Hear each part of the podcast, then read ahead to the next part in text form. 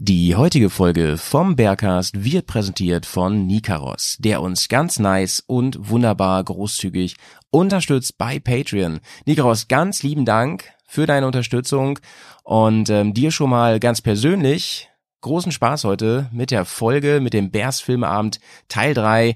Und ähm, ja, wenn ihr uns unterstützen wollt, könnt ihr das bei Patreon tun. Ihr könnt eine Rezension bei iTunes schreiben oder ihr schickt und oder ihr schickt uns einen Audiokommentar mit ein paar netten Worten. Das freut uns auch immer mega. Einfach mal ein Feedback rausballern. Gerne halt zum Bears Filmeabend, weil das ja heute Thema ist. Gerne zu den letzten Filmeabenden. Haben wir euch vielleicht inspiriert? Haben wir euch vielleicht irgendwie influenced oder ähm, seid ihr auf die Nase gefallen mit unseren Tipps? Ähm, ihr könnt auch gerne zu den Filmen heute was schicken oder schreiben, falls ihr davon schon einen kennt oder vielleicht auch, weil ihr Bock bekommen habt, einen von diesen Filmen jetzt unbedingt anschauen zu wollen. Gewinnen könnt ihr dabei was. Wenn ihr uns einen Audiokommentar schickt, dann kommt ihr in die Lostrommel und wir verlosen einmal auf Blu-ray den Film Über Grenzen, den wir heute besprechen, mit der lieben Margot, die ist schon 64 gewesen, als sie sich entscheidet, um die halbe Welt zu fahren. Richtig heavy, cooler Film, hat eine sehr gute Bewertung von uns bekommen, kann ich schon mal spoilern. Ähm, außerdem stellen wir heute vor die Reise des jungen Che. Und da geht's also um Che Guevara in jungen Jahren, der mit seinem Kumpel durch Südamerika fährt auf einem Motorrad. Ähm, kann ich auch spoilern, ist ein geiler Film und den könnt ihr auch gewinnen auf DVD mit den gleichen Teilnahmebedingungen. Schickt uns einfach eine nette Grußnachricht an die ähm, Telefonnummer, die hier in den Show Notes steht. Per WhatsApp könnt ihr das machen, per Streamer könnt ihr das machen. Ihr könnt uns auch eine E-Mail schicken mit einer Voice Message. So, das äh, soll jetzt reichen. Ich sehe die beiden hier auf meiner Webcam, die sind schon ganz ungeduldig. Der Fry hat sich schon ein Bier aufgemacht. um diese Uhrzeit, was ist da los? Ähm, ich knall uns mal das Intro rein. Viel Spaß, Bears Filmabend Teil 3, Rock'n'Roll. Reise. Motorrad. Offroad. Wildnis. Action. Blödsinn! Bears. Komm, wir nehmen dich mit auf die Tour. Mit der Reisemopete ab in die Natur. Mach den Grill an, Bier und Fleischsalat. Setz dich zu uns, Bergkast ist am Start. Dein Mopeden-Podcast. Leute, da sind wir. Ähm, ich bin ganz begeistert, dass ähm, diese Soundgeschichte, diese Soundbar, die ich mir hier gebaut habe, funktioniert. Ich sag nochmal Servus, Leute. Moin, moin. Und hallo allerseits, ihr kleinen Reisemäuse. So, ich sitze hier ähm, äh, am, am Fernsehlagerfeuer, äh, denn wir haben heute mal wieder Bärs Filmeabend. Und mit mir, äh, naja, also die sitzen jetzt nicht bei mir leider, das geht ja nicht, wegen der aktuellen Situation. Aber ich sehe sie, ich sehe sie wunderbar durch die Webcam. Einmal äh, unser Trash-Minister, der äh, gerade winkt in die Webcam. Äh, der Fry ist am Start. Fry, wie geht's dir? Mir geht's super, danke. Ich kann nicht klagen. Oh ja, das hört sich doch gut an. Das heißt, du bist noch fein gesund und so. Genau, ich bin auch fein gesund. Meine Bestellung ist heute gekommen für äh, Wartung von Lizzie und Motorradklamottenwartung Mm. und so weiter. Ja, Und, äh, Lizzie ist genau. sein Motorrad, ne? Wer das nicht, wer das noch nicht weiß. Bitte? Lizzie, das ist sein Motorrad. Ach so, genau, mein Motorrad weiß, ist Lizzie. Ja. Und das werde ich jetzt am Wochenende alles mal hindengeln. Ja.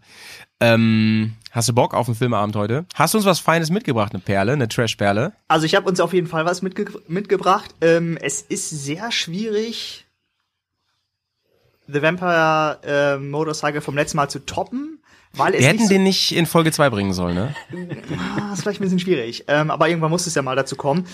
Mm, Von daher ist er vielleicht nicht so trashy, wie ich gehofft hatte, aber auf jeden Fall so ein bisschen. Also ich hatte meine helle Freude und ich freue mich saumäßig auf die Besprechung. Den werden wir aber heute am Ende erst besprechen. Da könnt ihr jetzt hinskippen, wenn ihr Bock habt, aber oder ihr knallt euch einfach die anderen beiden Filme noch rein. Einen anderen Film mitgebracht hat nämlich die dritte Person im Bunde heute. Das ist der Johnny Jonathan. Ähm, wie geht's dir, Johnny? Bist du gesund? Ja, ich bin äh, gesund, quicklebendig und äh, mir geht's gut. Ich kann mich nicht beschweren, wie immer. Du hast uns auch einen feinen Film mitgebracht. Ähm, sag das doch schon mal, was du uns Ja, genau. Und zwar ähm, stelle ich heute über Grenzen vor. Das ist ähm, ein Film von einer deutschen Motorradreisenden, die ähm, eine halbe Weltrunde gemacht hat, sozusagen. Genau, da haben wir äh, sogar von der Hauptdarstellerin und dem Regisseur mit äh, Nebendarsteller äh, eine persönliche Grußbotschaft bekommen. Und den Film haben wir übrigens auch bekommen zum Anschauen. Das ist sehr, sehr nice und ich freue mich drauf, da, wenn wir gleich drüber reden. Den habe ich nämlich heute nochmal extra geguckt, deswegen. Und ich habe sogar das Buch gelesen. Jetzt, jetzt seid ihr schockiert, ne? Ich hab bin das äh, Buch top zum vorbereitet Film wie gelesen. immer. Nichts anderes habe ich erwartet. Aber all das erzähle ich äh, später. Ähm, ich, also mir geht's auch gut soweit. Ich habe Ich wollte gerade ein, fragen. Dankeschön. ich habe natürlich auch einen Film mitgebracht und ähm, ich habe heute dabei die Reise des jungen Che. So, mehr sage ich noch nicht dazu. Äh, ihr habt schon gehört, äh, die Folge wird heute präsentiert von Nikaros. Ne? Danke nochmal, Nikaros. Und für deine Unterstützung, aber auch an alle anderen Unterstützer, die uns natürlich bei Patreon unterstützen. Und auch zum Beispiel, habe ich nochmal extra darauf hingewiesen im letzten Poddy, äh, bei iTunes. Die da einfach mal sagen, ey, ich baller hier mal eine schöne, nice Bewertung rein bei iTunes. Denn auch das unter äh, bringt uns ähm, neue, neue Hörer und neue tolle Gespräche, Kom äh, Netzwerke und all das. All das, all das. Und natürlich, und natürlich Reichtum und, und Ruhm. Ne? Deswegen machen wir das ja hier. Reichtum und Ruhm, die, die zwei R's. Fortune and Glory, Leute. Rum meinst du, ne? Also Rum, ja, Rum, nicht Ruhm, Rum. Rum, ja. Whisky haben wir bald alle durch, die es gibt. ähm, ey Leute, noch mal ganz kurz, noch mal ganz kurz ein, äh, wie heißt das mal, Throwback heißt das, ne? Ähm, Throwback, äh, Radio Bearcast Folge 3. Leute, wie geil war diese Folge? Muss ich, muss ich uns mal selber loben, oder? Das hat richtig Spaß gemacht, mit dem Nico zusammen. Ja, man Fand hätte echt noch deutlich länger machen können. Das war, Machen wir, wir wollten uns ja kurz fassen und dann merkt man einfach immer, wir, wir sind dafür nicht geboren. Nee, wir sind der Lama-Podcast Nummer eins, aber auch Familien-Podcast Nummer eins und auch Motorradreise-Podcast Nummer zwei. Also ich habe da nochmal reingehört in die letzte Folge. Ich fand die auch super. Nur äh, manchmal Mhm. wirkt es so ein bisschen, als wäre ich geistig abwesend. Das lag daran, dass ich immer so ein Delay auf meinen Kopfhörern hatte. Ähm, Mhm. Das konnte ich aber fixen. Danke von Kenneth. Vielen Dank nochmal, mein Lieber, dass du mir da geholfen hast. Und jetzt läuft Mhm. das alles flüssig und smooth und genauso wie das soll. Ja, äh, vor allen Dingen kann ich jetzt mal hier sagen, ich habe den ja geschnitten im Podcast. Ich habe diese Pause, die du machst, verkürzt. Ja. Die war eigentlich doppelt so ich lang. habe hab mir das schon gedacht, als ich das angehört habe. Die war echt zu lang, Alter. Ich, ich habe das Gefühl gehabt, viel, viele denken, ihr Handy ist kaputt, wenn, wenn die Stelle Aber jetzt kommt. ist es schon fast so, wenn man, ich habe mir den auch schon angehört, äh, wenn man das hört und warum wir dann so lachen, versteht man dann Ja, nicht so richtig, weil die jetzt Pause nicht mehr so lang ist. Deswegen wollte ich es nochmal ansprechen. Das hört sich so an, als würden wir voll den Diss machen gegenüber Fry, ne? Aber er hat Genau. wirklich voll die lange Pause gemacht, ey. Ja, das war ein bisschen blöd, weil du fängst halt irgendwie an zu reden, so drei, vier Sätze, dann dauert das zwei Sekunden, dann hörst du es auf den Kopfhörern und dann bist du aber geistig schon weiter und das ist total nervig und ablenkend. Und äh, ja, deswegen muss ich ja zwischendurch die Kopfhörer absetzen, weil es ging überhaupt nicht. Und für dieses Mal habe ich mich da nochmal hingesetzt, habe das nochmal alles schön hingeklöngelt, nochmal alles ausprobiert und jetzt funktioniert das alles hundertprozentig und so wie das soll. Bevor wir heute loslegen, ich habe einen Audiokommentar mitgebracht, den habe ich schon ganz lange liegen und äh, der passte immer nicht so richtig. Also richtig passt er heute auch nicht, aber ich möchte den jetzt endlich mal bringen. Der ist von unserem Hörer Jan und der hat sich Hallo, Jan. nämlich ge Hi Jan, Shoutouts aus dem Bersiversum ins Bersiversum. Äh, der hat sich nämlich nochmal gemeldet wegen der vielen Gesetzesänderungen, die es seit 2020 gibt. Ihr erinnert euch an Bergcast Folge, ah, was war das, 48 oder so, oder 49? Wo wir, in der wir gesprochen haben über die ganzen Änderungen bezüglich vor allem, äh, ähm, wie war das, höhere Strafen für viele Dinge, mehr Punkte, mehr Geld, das sollte man einfach dem Schirm haben, vielleicht noch ein bisschen vorsichtiger fahren an, an, und ein bisschen mehr noch drauf achten, äh, diese ganzen Fahrradregelungen und so. Und der hat nochmal eine Ergänzung zum Thema Reifen und die knallen wir uns mal kurz rein. Ich hoffe, das klappt. Siversum. Grüßt euch alle, hier ist der Jan. Eure Folge über die Änderungen in der StVO und die Änderung der Rechtslage hat mir sehr gefallen. Da seid ihr schon recht ausführlich darauf eingegangen, ähm, auf die Konsequenzen, äh, die es jetzt gibt, äh, wenn man eine andere Radreifenkombination bzw. andere Radreifengröße fährt als im, im Fahrzeugschein angegeben und dass hier die ganzen Freigaben nicht mehr nicht mehr gelten. Ähm, was mir dazu noch einfällt, ist, äh, soweit ich ähm, Informationen, die man jetzt so im Internet bekommt, äh, richtig verstanden habe, ähm, gibt es auch eine Änderung bezüglich dessen, dass bei manchen Motorrädern ja ähm, eine bestimmte Reifentyp beziehungsweise eine bestimmte Reifenmarke eingetragen ist. Bei meiner 1190 Adventure ist das zum Beispiel so, dass dort äh, der ähm, Continental Trail Attack 2 eingetragen ist als Reifen, dass man diese fahren muss. Und äh, bisher war es ja so, dass man dann einfach äh, eine eine Freigabe von den ähm, Hersteller brauchte, wenn man einen anderen Reifen fahren wollte. Also wenn ich jetzt keine Ahnung in äh, Scorpion äh, was auch immer fahren wollte, dass ich dann halt ähm, entsprechende Freigabe brauchte. Das ist nun, soweit ich das verstanden habe, nicht mehr so. Wichtig ist nur, ähm, dass man äh, einen Reifen fahren muss, der die mindestens dem entspricht, also der Qualität entspricht des Reifen, der eingetragen ist, besonders in Bezug auf Traglast und Geschwindigkeit. Ähm, was wiederum zur Folge haben müsste, ähm, dass man eine Mischbereifung fahren dürfte, also vorne und hinten ähm, äh, eine andere andere Marke, also vorne Marke A und hinten Marke B, wenn die beiden mindestens Traglast und Geschwindigkeitsindex des eingetragenen Reifens entsprechen. Was aber auch wieder zur Folge hat, dass ich zum Beispiel auf meiner 1190er kein Heidenau äh, K60 Scout fahren darf, weil der vom Geschwindigkeitsindex äh, nicht ausreichend ist für ähm, die äh, KTM, weil der einen niedrigen Geschwindigkeitsindex hat als der Conti Trail Attack 2, was wiederum totaler totale Kacke ist. Tja, das wollte ich nur dazu mal sagen. Ja, das wollte er dazu sagen, der Jan. Äh, Johnny, was, was denkst du zu dieser Geschichte? Ich, also, wir sind ja so ein bisschen so ein Reifen-Nerd-Poddy auch und reden ja immer wieder über, über Reifen-Problematiken. Äh, ähm, ich habe das jetzt nicht recherchiert. Ich habe das jetzt einfach mal so reingenommen in Poddy, ob das so ist oder nicht, ob, also ob das genau so ist. Ich gehe mal davon aus, dass Jan äh, das äh, äh, recherchiert hat. Und äh, wenn das so ist, wie er sagt, finde ich das eigentlich äh, na, sehr, sehr nachteilig. Also in einer Sache kann ich ihm auf jeden Fall zustimmen. Und zwar, das ist echt Kacke. Aber ähm, das hat er gut gesagt, ne? Ja, äh, trifft den Nagel auf den Kopf. Ähm, nee, ich, ich kann mir ehrlich gesagt nicht vorstellen, dass diese Änderung jetzt bewirkt, dass man unterschiedliche Reifen aufziehen kann, vorne und hinten. Also ich weiß, dass es in umliegenden Ländern außerhalb Deutschlands möglich ist, aber ich kann mir das ja nicht vorstellen, dass sich das dadurch jetzt in Deutschland ändert. Aber ich weiß es hm. wirklich nicht. Ich, vielleicht, es hat, könnte vielleicht aber, haben wir ja draußen einen Hörer, der das weiß, der uns das sagen kann. Aber das Problem ist ja im Internet, da kursieren so viele Gerüchte und man weiß nicht, was davon wirklich stimmt und was hm. gefährliches Halbwissen oder halt einfach auch Nichtwissen oder Unwahrheit ist. Ja, wobei das hat sich jetzt ja auch Jan so ein bisschen zusammengereimt, sag ich mal, daraus. Und vielleicht ja. ist es ja, ist es ja quasi eine Lücke, die jetzt entstanden ist, wirklich, die sie nicht auf dem Schirm hatten. Das kann ja wirklich sein. Ne? Ja, oder? Kann, ja, kann sein, weiß ich nicht, müsste man mal recherchieren. Ich, so genau. Weißt du, wer sowas weiß? Dennis weiß sowas. Dennis, melde dich mal dazu, bitte. Mach mal einen Audiokommentar. Mach mal einen Dennis Audiokommentar und stell das mal, stell das mal fest, wie es wirklich ist. Vielen Dank für den Kommentar, Jan, auf jeden Fall.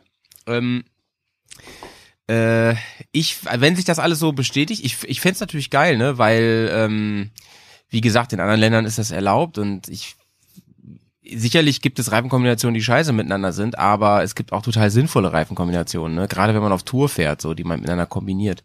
So in Hinblick zum Beispiel auf ähm, Führungsrad oder äh, ne und auf Antriebsrad und auf ähm, Offroad, Onroad Geschichten und so, wie viel Prozent man worauf knallt, Laufleistung und so, ne? Auf jeden Fall. Heißt, was, was hast du da im Hinterkopf? Vorne einen Heidenau und hinten einen TKC oder was? Äh, ich hätte gedacht andersrum weil der TKC hinten immer so schnell abgefahren ist, würde ich mhm. an Heidi raufknallen und vorne, um, um Führung zu kriegen, richtig mhm. geil, im, im, richtig im Dirt, äh, da würde ich dann ordentliche Stolle drauf ballern. Ja, wobei ich glaube, das ja. wird nicht funktionieren, weil die ja schon alleine von der Traglast und Geschwindigkeitsindex und sowas wahrscheinlich unterschiedlich sind. Aber ähm, äh, nee, tatsächlich nicht. Ich glaube, beide auf, auf 160 kmh zulassen, glaube ich. Ja. Echt, der Heide auch? Ich dachte, der wäre mehr. 180 oder so. Äh, boah, Na, nagel mich nicht fest, sagte Jesus. Kurz vor seinem Ableben. Famous last words, ey. Übel, übel So, äh, Sorry, sorry an alle ähm, äh, gläubigen Menschen, die ich damit verärgert habe. Ich nehme das wieder zurück. So. Vielleicht meinte ich ja einen anderen Jesus. Vielleicht meinte ich ja den von äh, von Big Lebowski. Jesus. Kennt ihr den? Der Bowler. Ja, aber selbstverständlich. Fernandes. Was ist das eigentlich für ein geiler Film, Big Lebowski? Ja? Naja, naja, Apropos naja, Film. Naja. Hm? Film, ja, wir wollten heute über Filme reden, ne? Ähm, schade, ich, ich bin gerade so schön am Smalltalken mit euch. Ähm, ich wollte euch eigentlich noch ein bisschen was erzählen. Ich habe nämlich jetzt Disney Plus, aber dann erzähle ich das im nächsten äh, Radio Bergcast. Wir haben ja auch genug um Ohren heute mit den Filmen, ne? Letztes Ja. Mal war ja ein bisschen lang. Vielleicht kriegen wir sie heute ein bisschen kürzer hin. Das wäre doch mal was. Keine, keine vier Stunden diesmal. So, Leute, wir haben Ah. von dem ersten Film, von der Hauptdarstellerin, von Margot, haben wir eine Audionachricht bekommen, zusammen mit dem Regisseur Paul. Und ähm, Wollen wir die gleich am Anfang einspielen oder die- soll ich ja, erst, erst einen groben Abriss vom Film machen? Also ganz groben Abriss. ähm, Dass wir wissen, worum nee. es geht. Nee, nee, du kannst gleich Bezug nehmen dann. Okay. Du kannst dann gleich Bezug nehmen. Sie, also sie spoilert jetzt auch nicht groß rum, ne? Aber Okay.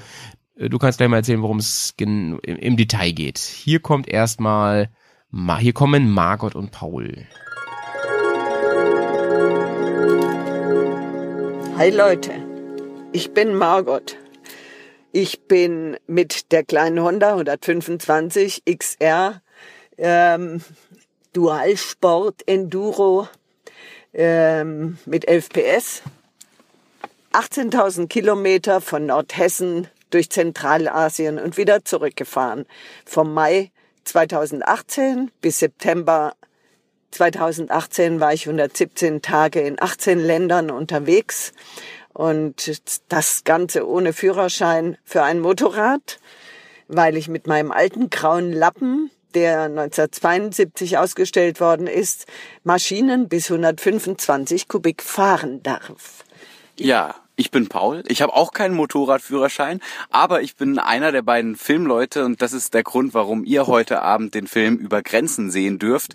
Äh, Ich kenne die Margot seit acht, neun Jahren, spielen wir zusammen Theater ähm, mit dem Johannes, mit dem anderen Regisseur ähm, beim Jungen Theater in Eschwege, so eine Amateurschauspielgruppe.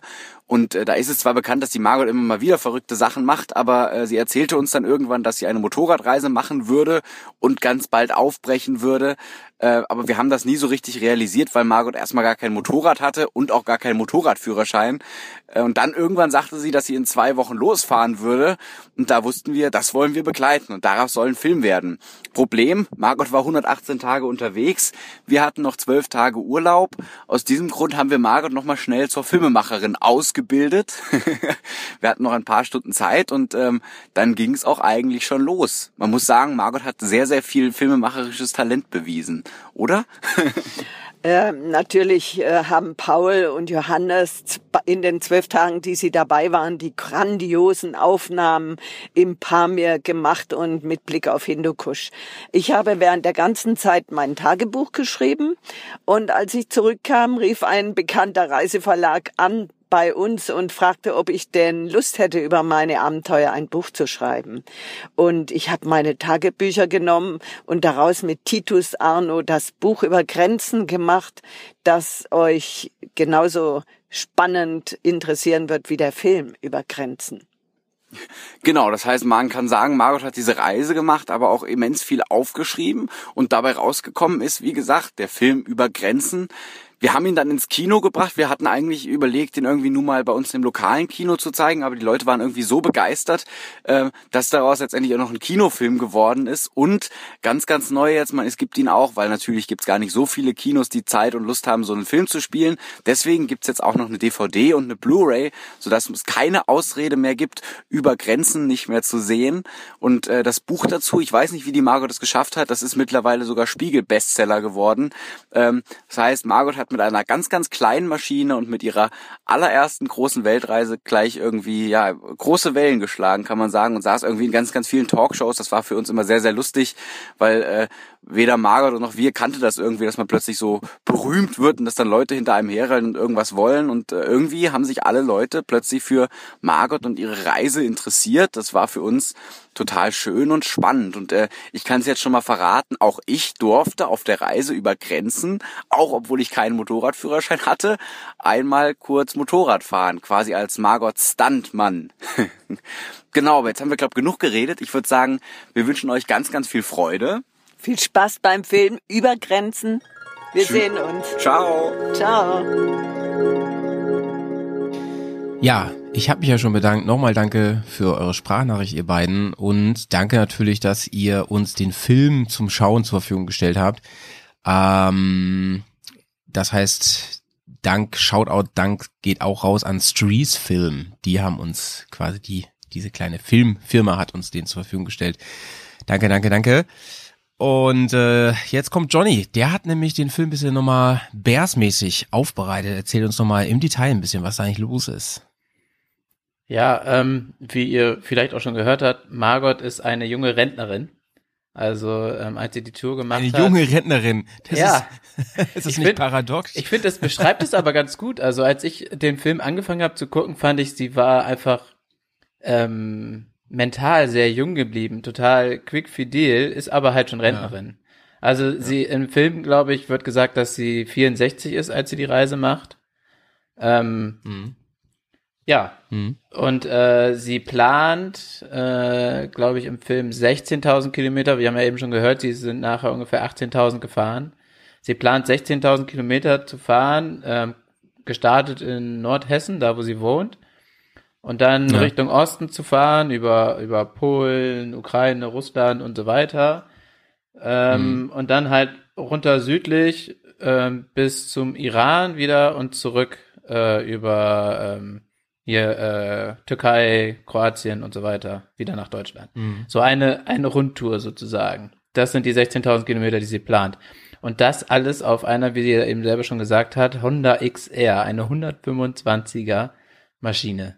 Ohne großartig Motorradfahrerlebnisse vorher. Also sie hat nicht richtig Motorraderfahrung, bevor sie losfährt. Also es ist eine verrückte Frau und irgendwie auch eine verrückte Geschichte. also positiv Ja. gemeint, ne? Also Ja, ja. Äh, so, darf ich da schon einhaken jetzt? ja, Irgendwie, gerne, Oder? gerne, ja? gerne. Das also du hast Intro. erst, lass, lass uns mal über über die danke Johnny lass uns mal über die Route sprechen äh, die finde ich nämlich auch recht spannend die die Route wäre auch eine coole Route die ich gern fahren würde Ja, habe ich auch gedacht. Denn- also die, ich habe ich hab den Film geguckt, da ist ja sehr schön die Karte dargestellt, wo sie langfährt einmal, wo dann auch Mhm. äh, die Planung drinsteht und so. Ähm, die wird ja immer wieder dargestellt, aber da habe ich einmal angehalten und habe mir das genau angeguckt und dachte so, Ja, ja, das, ja, ist, das ist geil. Oh ja, interessant. Und dann da hinten die ganzen kleinen Länder und so. Wirklich interessant. Also ja, eine im Buch, im wirklich Buch schöne hast du die Route. natürlich ähm, auch nochmal, ne? Das ist ganz Ja. cool im Buch. So, Also ich kann, ich kann mit- ja noch mal mitfahren mit dem aufschreiben. Ich habe alle Länder aufgeschrieben, die mir da aufgefallen sind. Also sie fährt in Deutschland los, logischerweise. Fährt Ja, dann ja. über Polen, über die Ukraine nach Russland. Das ist ja noch soweit so klar. Und dann fährt sie Mhm. von Russland über Kasachstan und Usbekistan und Kirgistan. Ja. Ähm, dann kommt Tadschikistan. Ich glaube zwischendurch nochmal wieder zurück nach Kirgistan oder so. Mhm. Also so einen kleinen, so einen kleinen Abstecher nochmal, weil es nicht anders ging oder weil die Route da so passte. Und dann über Turkmenistan nach in den Iran rein. Das war eigentlich so ihr Hauptziel. Also sie hatte auch jemanden hier, das äh, wird im Film ja auch dargestellt, mit dem sie spricht, ähm, wo sie ähm, ein bisschen die Sprache lernt, um im Iran halt auch so ein bisschen äh, besser kommunizieren zu können. Also ich glaube, Iran war somit eines ihrer großen Ziele. Und dann fährt sie weiter über die Türkei und dann halt Bulgarien, Serbien, Bosnien-Herzegowina, Kroatien, Slowenien wieder zurück nach Deutschland.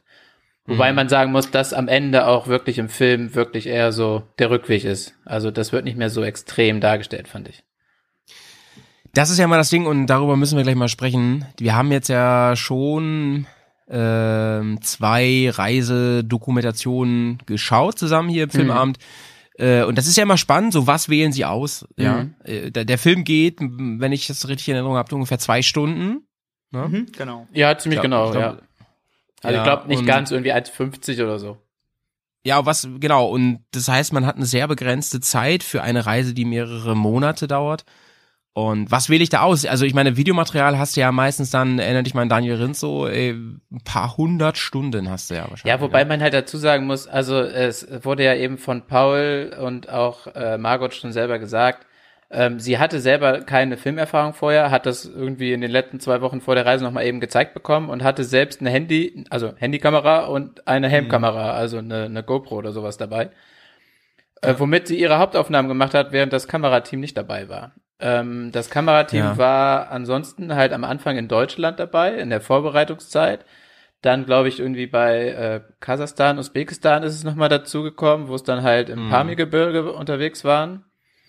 Und dann später nochmal, ähm, ich glaube, Turkmenistan und Iran, also vor allem Iran dann nochmal, wo sie mit dabei waren.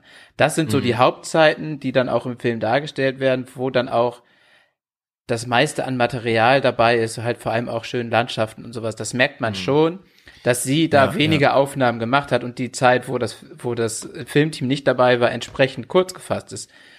Aber genau, das macht es, Setup, äh, das macht ja, da es müssen wir trotzdem, auch- auch das macht es super interessant, weil das auch so die, die Schlüsselstellen des ganzen, der ganzen Route waren ja. für sie und das Ja, kommt auch so rüber. Wenn du jetzt über Auswahl sprichst, ich meine, das ergibt sich ja auch von selber. Wenn das Setting war ja so, hast du ja schon gesagt, dass sie, dass sie dieses, es gab dieses Kamerateam, die waren, hast du gesagt, zweimal waren sie im Prinzip, haben sie sie für ein Stück begleitet, ne? Mhm, ja. Ja, genau. Und ich meine, ist ja klar, dass dann diese Etappen, dass die sehr zentral sein werden im Film, das ist ja klar dann, ne? Das ergibt Ja, sich ja klar, irgendwie klar. logisch. Aber ich meine, das musst du ja auch daraus. vorher schon planen. Also es muss ja vorher schon feststehen, dass das Ja. dann sozusagen der Hauptteil der Route sein wird oder das Spannendste oder warum auch immer sie gern Mhm. diesen Bereich mitfilmen wollten. Ich finde das von dem, von dem Paul und, und dem, den anderen vom Team ähm, krass, dass er, er sagt ja, der, in, in unserer Grußbotschaft hat er ja gesagt, äh, das war eigentlich gar nicht so geplant auf dem Level, wie das jetzt ist. Mhm. Und ähm, dafür finde ich es aber heftig, dass er da mit dem Team hinfliegt zweimal und so. Da ist ja auch ganz schöne Kosten bei und so, ne? Also Ja. da war ja dann überhaupt nicht klar, ob sich das in irgendeiner Weise refinanziert oder so. Ja, die ne? waren zu zweit unterwegs. Ne? Also ich glaube, Margot ist am Anfang zwei Monate gereist, um ins Ja. Pamirgebirge zu kommen. Und dann sind die in zwölf Stunden dahin geflogen. ja, also genau, ich erinnere die mich, sind genau. Paul und Jan heißt, glaube ich, der zweite von dem Filmteam. Mhm. Johannes, oder? Mhm. Ich habe mir Jan aufgeschrieben. Aber Ah. mag auch Johannes sein. Irgendwie- Jan Hannes. Jan, Jan Jan, Hannes. Auf jeden Fall auch Schau, zwei, Shoutouts an dich, Jan Hannes. zwei nette junge Männer. Und ähm, Junge, Män junge Männer zum Mitreisen gesucht. Hat sie, hat sie bestimmt vorher inseriert. Wie auf dem Jahrmarkt. Wie, und dann ist aber doch noch immer der ähm, äh, Local da in, bei einer Etappe immer dabei im Auto. ja, genau, die haben, Oder? die haben ja zum einen dann da vor Ort noch ein Auto gemietet, was ja auch Kosten sind, die entstehen. Und sie haben Ja. immer noch jemanden dabei, der ähm, der die Sprache spricht. Ich glaube, das ist hauptsächlich zum Übersetzen der jemand, der aber auch das Auto fährt und ähm, der halt wahrscheinlich auch so ein bisschen die Gegend kennt und und mit der mit den Grenzen sich so ein bisschen auskennt. Also so, wirklich halt, um so ein bisschen die Abläufe da zu klären. So wirkte es. Also hauptsächlich wahrscheinlich aber auch wegen der Sprache. Ja. Äh, Johnny, bei mir, da überdröhnst du immer so ein bisschen, aber das ist nur bei mir, ne, in der Übertragung. Das ist bei dir nicht auf dem, auf dem Headphones, oder? Nee, Nee, ne? Bei mir okay, nicht. dann liegt das, liegt das an meiner Verbindung gerade. Also bei mir ist es auch so ein bisschen Ähm, so, aber wenn die Aufnahme gut ist, dann reicht das erstmal völlig. Das Ja, habe ich genau, eben genau. nochmal, ich kann nochmal eben überprüfen, aber das dürfte eigentlich kein Ja, Problem nee. sein. Nee, nee, dann ich wollte noch nur mal sicher gehen. Ähm, zurück zum Film. Äh, ich find's erstmal interessant, dass sie äh, ihre Motorradwahl begründet durch den Führerschein. Und äh, da habe ich mir aber gedacht, na ja, aber das wird sicherlich der Hauptgrund gewesen sein, aber letzten Endes wäre ja auch eine größere Maschine dann mit ihrer Erfahrung, mit ihrer Statur und so weiter auch eigentlich dumm gewesen. Ne? Also wenn sie jetzt da so eine große 1200er mit, mit riesigen Koffern und hätte sich damit so oft langgelegt äh, und dann wieder, das war ja so schon Abenteuer, das Ding immer wieder in, in die äh, in die Vertikale zu bringen, sag ich mal. Ne? Ja, Mhm. also ich glaube auch, dass, ähm, dass sie, dass sie das schon bewusst so gemacht hat, dass sie gar nicht eine größere Maschine ähm, fahren wollte. Das kam, kam im Film so rüber. Ähm, A, ich glaube, sie wollte gar nicht unbedingt schneller fahren. B, das Gewicht auch, was ja die größere Maschine gleich mitbringt. Und ähm, ich glaube auch einfach, vielleicht auch, weil es halt eine kleinere Maschine ist, die auch in der Regel einfacher zu reparieren ist, dass sie da auch so ein bisschen das Gefühl hatte, dass sie dann so ein bisschen ähm, Ja, einfacher ja, damit ja. klarkommt, wenn da ein Problem ist unterwegs, weil sie alleine das sonst nicht hinkriegt und die Schrauber dann aber vielleicht an der einfachen Maschine besser klarkommen. Ich finde ihre, ähm, ihre Auswahl auch sehr, sehr gut. Ähm, unsere Patronen wissen ja, dass ich mir kürzlich erst große Gedanken gemacht habe bei Patreon über das perfekte Weltreisebike. Ich finde ihre Auswahl gut, allein schon, weil es eine simple Technik hat und weil Honda, muss man einfach sagen, super robuste Dinger baut. Kennt man in Asien auch wahrscheinlich überall diesen, diesen Motor, das ist ein Einzylinder. Ja. Und ähm, ja, äh, es im Prinzip ein schönes, leichtes Bike ist, perfekt für sie. Sie hat halt auch nicht so viel Scheiß wie wir, ne? Sag mal, äh, Campingkram hat die aber nicht dabei gehabt, oder? Doch, doch, die hat ein? Zelt dabei. Und äh, es kommt doch, sogar ja, einmal doch, doch, im. Film vor, dass sie es aufbaut. Ich weiß nicht, ob sie es vorher Stimmt, auch stimmt, benutzt stimmt, hat, aber es kommt einmal vor und zwar, ich glaube, die letzte Genau. Übernachtung in Deutschland wieder, bevor sie zu. Hause hat sie ist. wahrscheinlich, sieht man wahrscheinlich nicht so oft, ne? Ja, wahrscheinlich hat sie es einfach nicht so oft gefilmt, dass sie darin übernachtet hat. Weiß ich nicht. Stimmt, sie hat, sie hat, sie hat, ihr Setup ist zwei Packtaschen, links, rechts und eine. Genau, eine die, die relativ Rolle, ne? klein sind, ne? Also die Packtaschen sind wirklich sehr klein, weil nicht so viel Platz nach unten ist, glaube ich. Ja, gut, sie hat auch nicht wie wir, das war ja bei mir, deswegen habe ich mir mich ja für eine etwas größere Maschine entschieden. Ähm, sie hat halt auch nicht so viel Filmequipment. Sie filmt ja mit dem Handy und so, ne? Das ja, ist halt auch was Handy anderes, und ne? Filmkamera, mehr hat sie, also äh, GoPro hat, mehr Und hat sie hat kein mehr Ess, hat sie selber Ess, nicht dabei. Essbesteck und so in dem Sinne wie wir, ne? So mit Kocher, die Töpfen und so sowas. das weiß auch, ich ne? ehrlich gesagt gar nicht, ob sie das mit Ja, hatte. wissen wir nicht genau. Nee. Margot, Also kannst sie du ja nochmal auf jeden erzählen. Fall in Summe 40 Kilo mit. Das hat sie an einer Stelle Ja, gesagt, genau, als das ja. abgenommen wurde. Ja. Naja, okay. Ja, und äh, bei der Maschine würde ich jetzt auch nicht mehr so viel. Aber äh, witzige, witzige Geschichte äh, an der an der Stelle. Ähm, also wer mich kennt hier aus dem Poddy, der weiß ja, dass ich immer auf solche Details achte, wie äh, was genau für Ausrüstung haben die Leute, ähm, wie genau machen die das äh, mit dem Gepäck und sowas. Und mir, mir ist aufgefallen, die hat ja eine Packrolle, ne? Und ich weiß, das ist jetzt mega mega nerdy, aber ich habe mich gefragt, sie. Äh, zwei Packrollen, aber sie diese große gelbe zum Beispiel, ne? Und da hab die, die sie auch sehr oft verwendet. Da wird wahrscheinlich so ihr ähm, Daily-Zeug drin sein, ne? Was sie so jeden Tag braucht.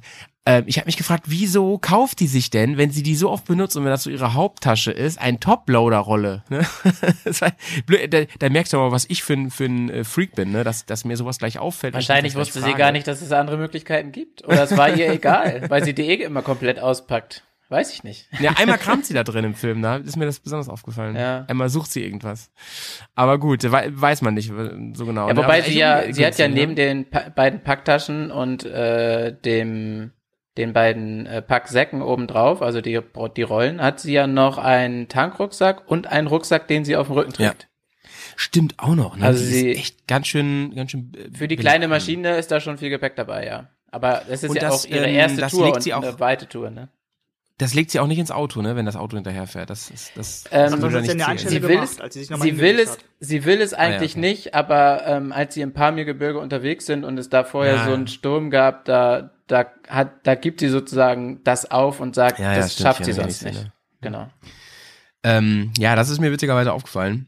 Aber apropos zum Ähm, Schrauben nochmal, da ist hier an einer Stelle, wo das Hinterrad irgendwie gewechselt werden muss, weil der Zahnkranz hinten irgendwie ein bisschen runter ist. Äh, da meint sie ja schon, dass sie das alleine gar nicht hinkriegt, weil die Schrauben so hart angezogen sind, dass sie das alleine nicht Ja, ja. macht. Ja, ja. Also Hm, ähm, ja, ich finde es echt cool, dass sie da so eine kleine Karre genommen hat. Mm, aber auf jeden Fall kommst du da relativ gut ran und dass diesen ganzen Elektronikquatsch nicht.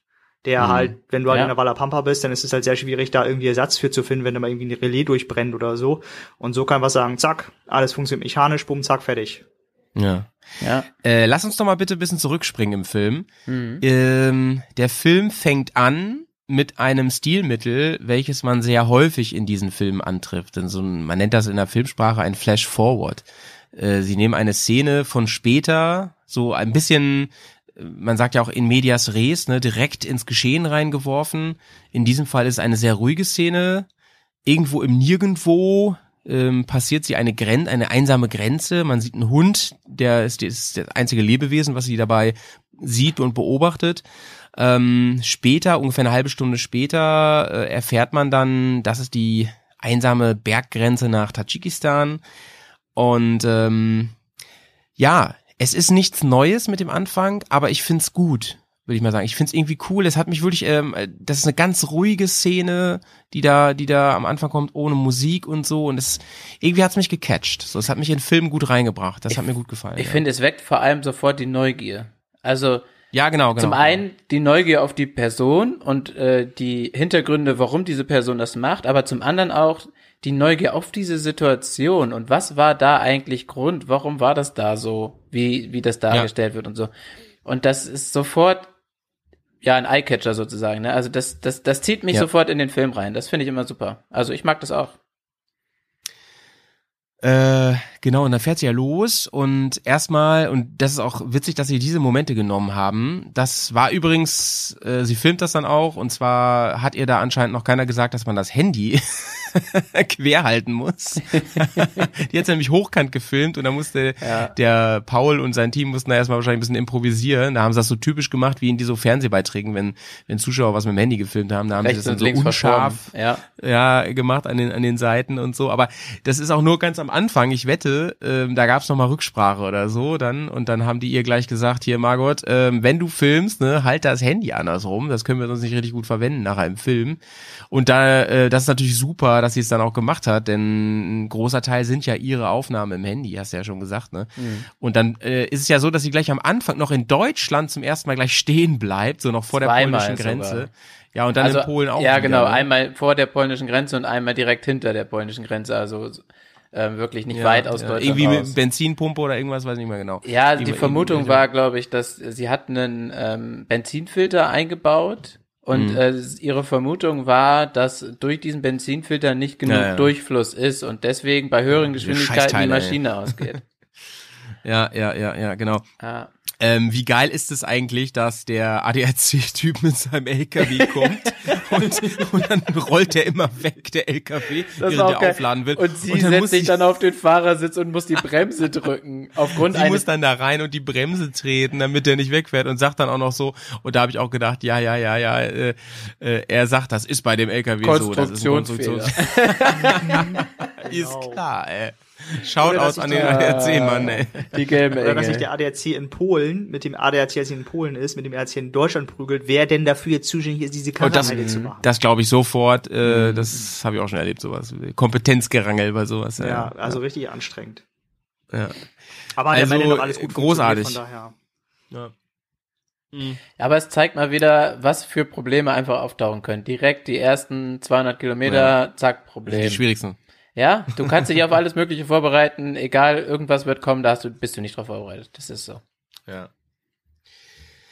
Ähm, dann ist sie unterwegs und, und dann wird's auch immer fremder und sie filmt, ähm, sie gibt sich Mühe, immer auch Menschen zu filmen und Mhm. ähm, mit Menschen zu sprechen und so weiter vor der, ähm, vor der Kamera. Das finde ich übrigens Äh, super interessant. Also ja, ich ja, fand das genau. auch schon geil, dass sie vorher ähm, unterschiedliche Sprachen noch versucht zu lernen oder zumindest teilweise Mhm. zu lernen, um dann in den Ländern äh, zumindest bruchstückweise mit den Leuten in Kommunikation treten zu können in ihrer Mhm. Landessprache.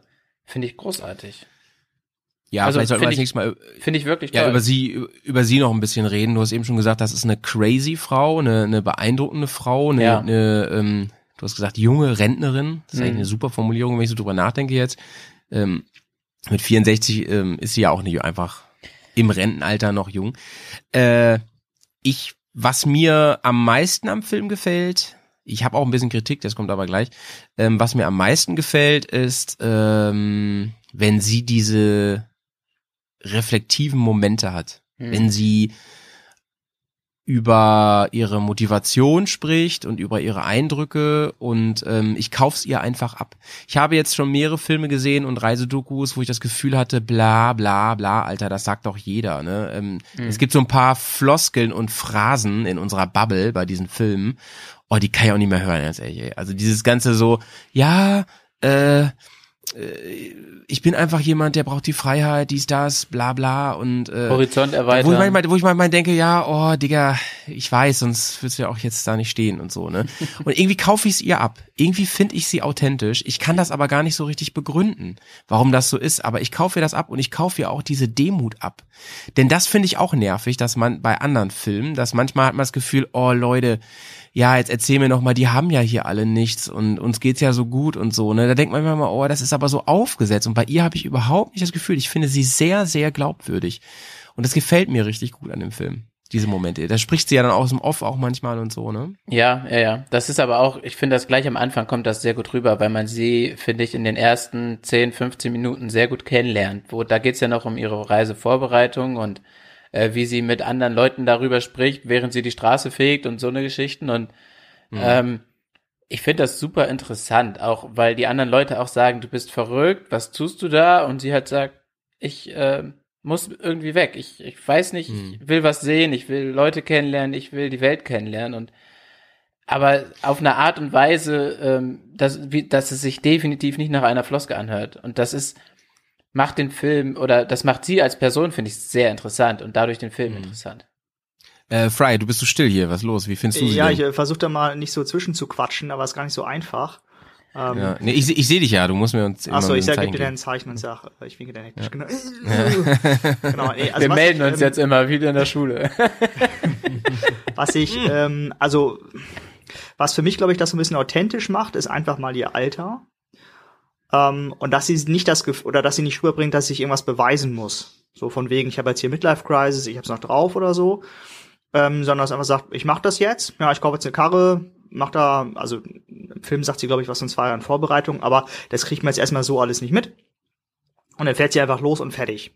Und dass doch einfach irgendwie Probleme passieren, sie macht das alleine, ja, was auch schon mal irgendwie super krass ist, ohne fettes Filmteam, ohne irgendwie als junge Frau oder junger Mann oder so, sondern einfach schon ähm, aufgrund des Alters schon ey, wirklich beeindruckend. Mm, Und das, und auch wenn sie da über so das Leben sinniert, ist halt eher auch so ein bisschen so eine, tja, ich weiß ich nicht, so Altersweitsichtigkeit vielleicht irgendwie schon einge eingetroffen, ähm, dass man das einfach so aufnimmt, wie es halt ist, mit seiner Erfahrung kombiniert und das halt wieder raus also sozusagen verbal äh, Mhm. da zusammenfasst. Mm, Und das finde ich passt da sehr gut, weil es das sehr gut diesen ja dieses authentische einfach rüberbringt und nicht dieses boah ich mach das hier voll krass und ich hab's ja super drauf lalala und dies und das, sondern dass sie einfach sagt ich mach das jetzt ich hab Bock fertig und wenn sie läuft läuft's halt nicht und gut ist. Ich finde vor allem, Ja. das Gegenteil ist eigentlich der Fall, weil sie ganz oft ja auch sagt, was ihre, ihre Ängste oder ihre Probleme dabei Ja. sind äh, im Ja, Vorhinein. und äh, gut. Teilweise. Ja, beide ein bisschen recht, finde ich, weil gerade dadurch wirkt sie stark. Irgendwie, Ja, das meine ich ja, das meine ich ja, weil sie, weil so. sie, weil sie da offen drüber spricht und sagt, sie ist vorher noch nie Motorrad gefahren, bis ich glaube, es war ihr Sohn oder äh, weiß ich gerade nicht oder Enkel sogar, ähm, bis, bis der ihr sagt, du hier fahr doch mal meine 125er und äh, und sie dann da irgendwie Ja. die Auffahrt 50 mal abgefahren ist, erst hinten drauf und dann selber, bis sie irgendwann äh, keine Angst mehr hatte, diese Auffahrt alleine runterzufahren. Ja, und da, ja, da merkst du einfach, dass sie sich da wirklich auch mental darauf vorbereitet und sich wirklich Gedanken über diese Kleinigkeiten auch macht und so. Und das fand ich Was- schon sehr äh, nahbar.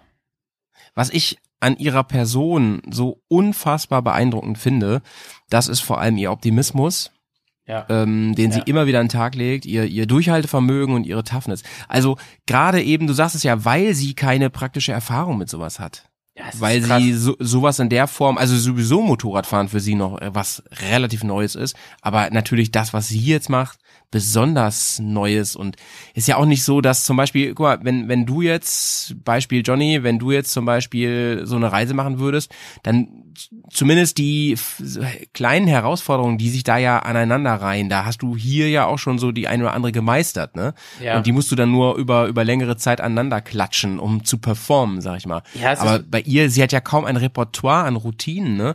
Und äh, das wollte ich noch kurz sagen, die, ähm, ich habe schon eine ganze Menge Leute und Menschen erlebt, die ähm, in solchen Situationen, die viel kleiner waren, das fängt an bei, oh, es fängt an zu regnen und äh, mir ist ungemütlich, ich will jetzt nach Hause oder ins Hotel oder so, bis hin zu ähm, Offroad, oh nee, ich habe Angst und ich, ich, ich, ich mag nicht mehr und ich bin jetzt stinky. Das habe ich alles schon erlebt und ähm, das ist etwas, wo die toughesten auch ähm, Boys, sag ich mal, auf ihren Enduro, großen Enduros ähm, die Fahne schwingen. Und das macht sie nicht. Und sie lacht dann noch, ne? Und sie freut sich. Und erinnert euch an die Szene, ähm, kleiner Spoiler, aber ich glaube kein schlimmer, äh, als ihr Fuß verletzt ist, so, ne? Wie sie damit umgeht. Ist das nicht der Wahnsinn? Ist das nicht super tough? Ich weiß nicht, ob sie da, ob sie da jetzt viel geschnitten haben, was das angeht, wo sie einfach mal einen Nervenzusammenbruch hatte. Aber ich glaube, gerade den hätten sie drin gelassen, wenn es so gewesen wäre.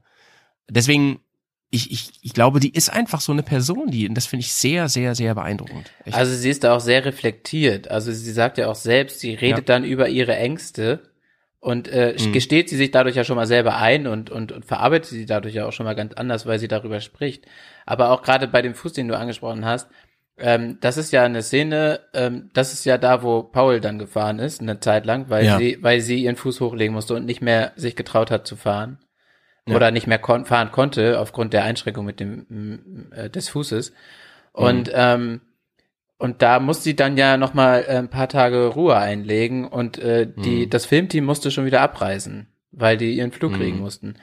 Und äh, da merkst du auch, dass sie dann, ich glaube, fünf Tage oder sechs Tage in, in, in dieser Unterkunft war und Ja. da zum Ende dann auch noch mal äh, sich selber gefilmt hat und gesagt hat, was so in ihrem Kopf rumgeht und wie ihr da ein, zwei Tränen runterkullern. Und das ja. finde ich, ähm, finde ich schon stark. Also das finde ich wirklich sehr, sehr emotional. Hat mich schon etwas Ja. ergriffen in dem Moment. Also fand ich schon waren, waren, spannend. waren ja auch bei, äh, wie, wie hieß er, äh, haben wir letztes Mal schon, äh, egal was kommt, ne? Das Ja. waren auch die stärksten Momente im Ja. Film eigentlich, ne? Wenn der den Mut gehabt hat, diese Emotionen, die auch einfach echt waren, Hm. zu zeigen, so nah und so. Mut zur Hässlichkeit, sag ich mal an der Stelle, ne? Aber der Fuß sah auch echt krass aus, fand ich. Also der war schon, der sah richtig nach innerer Entzündung aus. Richtig schlimm, ey. ja, er war schon ordentlich geschwollen. Ähm, ich habe eine Also, Frage an euch. Also, Genau, sie Äh, sorry. gerät halt irgendwie nicht in Panik. Also generell, wenn es irgendwie nicht so ganz läuft, irgendwie, da gab es noch ein bisschen mit Passkontrolle, ein bisschen Schwierigkeiten. Ähm, sondern sie sagt aber, okay, ich lebe noch, mir geht's erstmal gut. Das einzige Problem ist halt, dass ich jetzt erstmal nicht weiter kann, aber das ist jetzt erstmal kein unlösbares Problem. Ähm, also die hat auch so eine innere Stärke, die sie da irgendwie ausstrahlt. Ähm, was ist, glaube ich, auch noch ein bisschen, ähm, also was mir auf jeden Fall sehr gut gefallen hat. Ja, was, was da auch, ähm, ich glaube, mit ihr größtes Problem war, war nicht, dass sie da irgendwie die sechs Tage in dieser Unterkunft ist und ihr da die Decke auf den Kopf fällt, sondern dass sie sich Gedanken darüber gemacht hat, wann sie weiterfahren kann und wann sie weiterfahren muss. Also, weil da kommt dann ja auch nochmal rüber, dass ihr Visum bald abläuft und das nächste Visum bald anfängt und so, und dass diese zeitliche Drängnis halt kommt und ihr Fuß halt aber noch nicht wieder ganz fit ist. ich habe mal eine Frage an euch. Hm. Ja. Ähm, und zwar, also ich fand, ich fand das tatsächlich, dass es manchmal ein bisschen komisch wirkte, so dieses Setting bezüglich, also ich muss ein bisschen ausholen jetzt, also bezüglich dieser Situation mit dem, mit dem Begleitfahrzeug und so. Ich meine, das war ja im Prinzip äh, Long Way Round extrem, sag ich mal. Ne? Also da, da sagen wir schon immer, ja, das ist ja auch ein bisschen komisch, dass die sich immer mit den Supportfahrzeugen treffen an den Grenzen und so. Die, und die sind ja wirklich im, im Schneckentempo manchmal hinterhergefahren, sind dann ausgestiegen, haben ihr geholfen, das Ding wieder hinzustellen und so weiter. Ähm, ich finde, es wirkt einfach erstmal ein bisschen komisch. Ich weiß gar nicht, ob ich das jetzt werten will in irgendeiner Weise. Äh, es, auf mich wirkte es, als ich das erste Mal gesehen habe, das war diese von dir angesprochene Geschichte da im Pamir, äh, Gebirge, ähm, das wirkte auf mich so irgendwie, so, hat es was Künstliches gehabt, so. Aber ich weiß gar nicht genau, ob ich das schlimm finde. Da bin ich mir gar nicht sicher, aber es wirkte irgendwie befremdlich im ersten Moment, weil ich dachte, hm, so richtig echt wirkt das nicht. Aber ja, es war ja echt. Also, weiß ich auch nicht, wie seht ihr das? Also ich glaube, also gerade dieses Pamirgebirge war eine große Schwierigkeit auf ihrer Tour Ja. und die sie Ja. deutlich unterschätzt hat, auch oder beziehungsweise wo sie halt nicht mit gerechnet hat, weil sie ihre Informationen nach es in diesem Zeitraum auf dieser Höhe weder schneit noch regnet. Und Mhm. aber das Gegenteil der Fall war. Sie ist durch den Schnee auf der Schlammstraße gefahren und damit kam sie nicht klar. Muss man einfach Mhm. ganz ehrlich Mhm. so sagen. Und ähm, da war, glaube ich, das große Glück, dass sie nicht alleine war. Sonst hätte sie das nicht geschafft. Definitiv nicht. Meiner Meinung Ja, nach. ja. Aber ähm, ich glaube, dass das Team, also mit den Kameraleuten, also mit dem Begleitfahrzeug, in dem Mhm. Moment da einfach, dass die noch nicht so zusammengewachsen waren. Weil die waren ja Mhm. vorher noch nicht zusammen auf Tour. Die sind da gerade, das war der erste Tag oder der zweite Tag, wo die zusammengefahren Ja. sind. Und, Die mussten ähm, wahrscheinlich von dem ja- Material auch viel nehmen dann, ne? Genau, und das, und sie sagte aber selber ja auch, ich glaube, das sagte sie in so einer Off-Stimme irgendwann, ähm, dass sie, oder, oder Paul hat das gesagt, ich weiß es nicht, dass sie da in, in diesem Moment oder auch äh, in den Tagen, in den ersten Tagen als Team zusammengewachsen sind, dass sich das dann erst ergeben hat. Ich glaube, am Anfang war das wirklich schwierig. Ähm, das Mhm. kommt auch so rüber und ich fand das auch komisch in der ersten Situation. Ich dachte so, Okay, vielleicht hat sie Ja, sich doch ja. übernommen mit der, Ja, mit ja. dieser Planung. Also ich glaube, alleine wäre sie da, hätte sie da nicht so, vielleicht hätte sie andere Hilfe gefunden, weiß man nicht, aber ich, wäre sie wirklich Ja. alleine da gewesen, hätte sie das nicht geschafft. Dann hätte sie sich einen anderen Weg suchen müssen oder, keine Ahnung, warten müssen, bis die Straßen trocken sind. Ja. Ja, ja. Ähm, ich weiß gar nicht, ob ich das so künstlich finde. Hm, also ich habe jetzt gerade auch mal ein bisschen drüber nachgedacht und ich glaube, ich finde es erstmal nicht schlimm. So, Mhm. sondern das ist halt so und ähm, letztendlich soll das ja auch jeder so machen, wie er das gern hätte. Und äh, wenn du dir vorher überlegst, okay, an dieser oder jener Stelle, da können wir das machen mit dem Filmteam und ähm, da das wird ein bisschen hakelig, deswegen wäre super, wenn wir da ein Begleitfahrzeug hätten. Es ist ja auch mal völlig okay. Mhm. Ähm, vor allem, weil du halt nur auch nur alleine bist. So, das ist ja vielleicht nochmal Mhm. ein anderer Schnack, als wenn du jetzt irgendwie mit zwei, drei Leuten fährst oder so. Es wäre halt was anderes gewesen, finde ich nochmal. Aber vielleicht spinne ich auch einfach, ne? Aber so vom Gefühl äh, wäre es was anderes nochmal gewesen, wenn die jetzt auch Motorradfahrer gewesen wären, ne? Und sie ein Stück begleitet hätten immer wieder mit Bikes. Aber vielleicht, weiß ich auch nicht. Also ich fand das jetzt nicht schlimm, dass auf, die- auf, auf einem komischen Gleis irgendwie unterwegs. Nein, ich fand das Keine jetzt Ahnung. nicht schlimm, dass die da mit dem Motorrad, äh, mit dem Auto hinterhergefahren sind und ich fand, ich fand auch das nicht gekünstelt oder so. Ich fand nur die Situation Mhm. komisch, weil das Team einfach irgendwie ein bisschen, äh, ja, es passte da in dem Moment einfach noch nicht zusammen. Und auch diese, diese, es gab ja auch so Szenen, wo sie draußen gefahren ist und die im Auto gefilmt haben und selber die Situation in dem Moment kommentiert haben. Mhm. Und ich fand es Ja. spannend, dass sie die überhaupt mit reingenommen haben.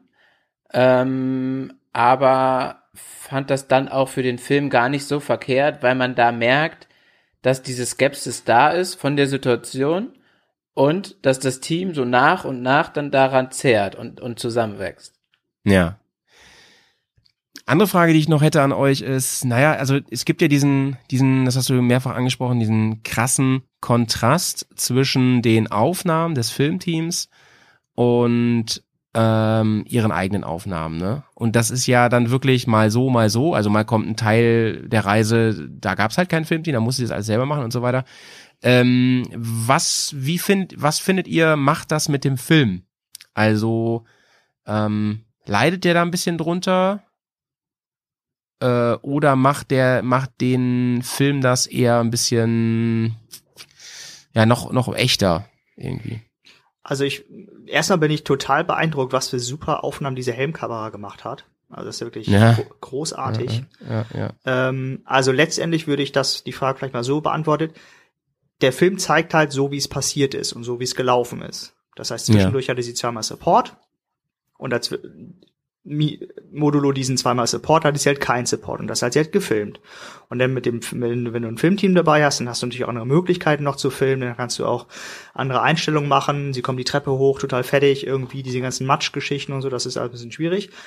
So, von daher finde ich das immer völlig okay, weil du willst das ja, also du willst ja das zeigen, wie es passiert ist und nicht da irgendwie künstlich was reindrängen oder absichtlich Dinge rausschneiden, damit es irgendwie was anderes suggeriert. Und von daher finde ich das erstmal völlig legitim, dass man sagt, ähm, wir suchen uns aus dem, was wir haben, was raus, das unserer Meinung nach diese Reise bestmöglich widerspiegelt. Und da ist dieses Filmteam einfach ein essentieller Bestandteil davon.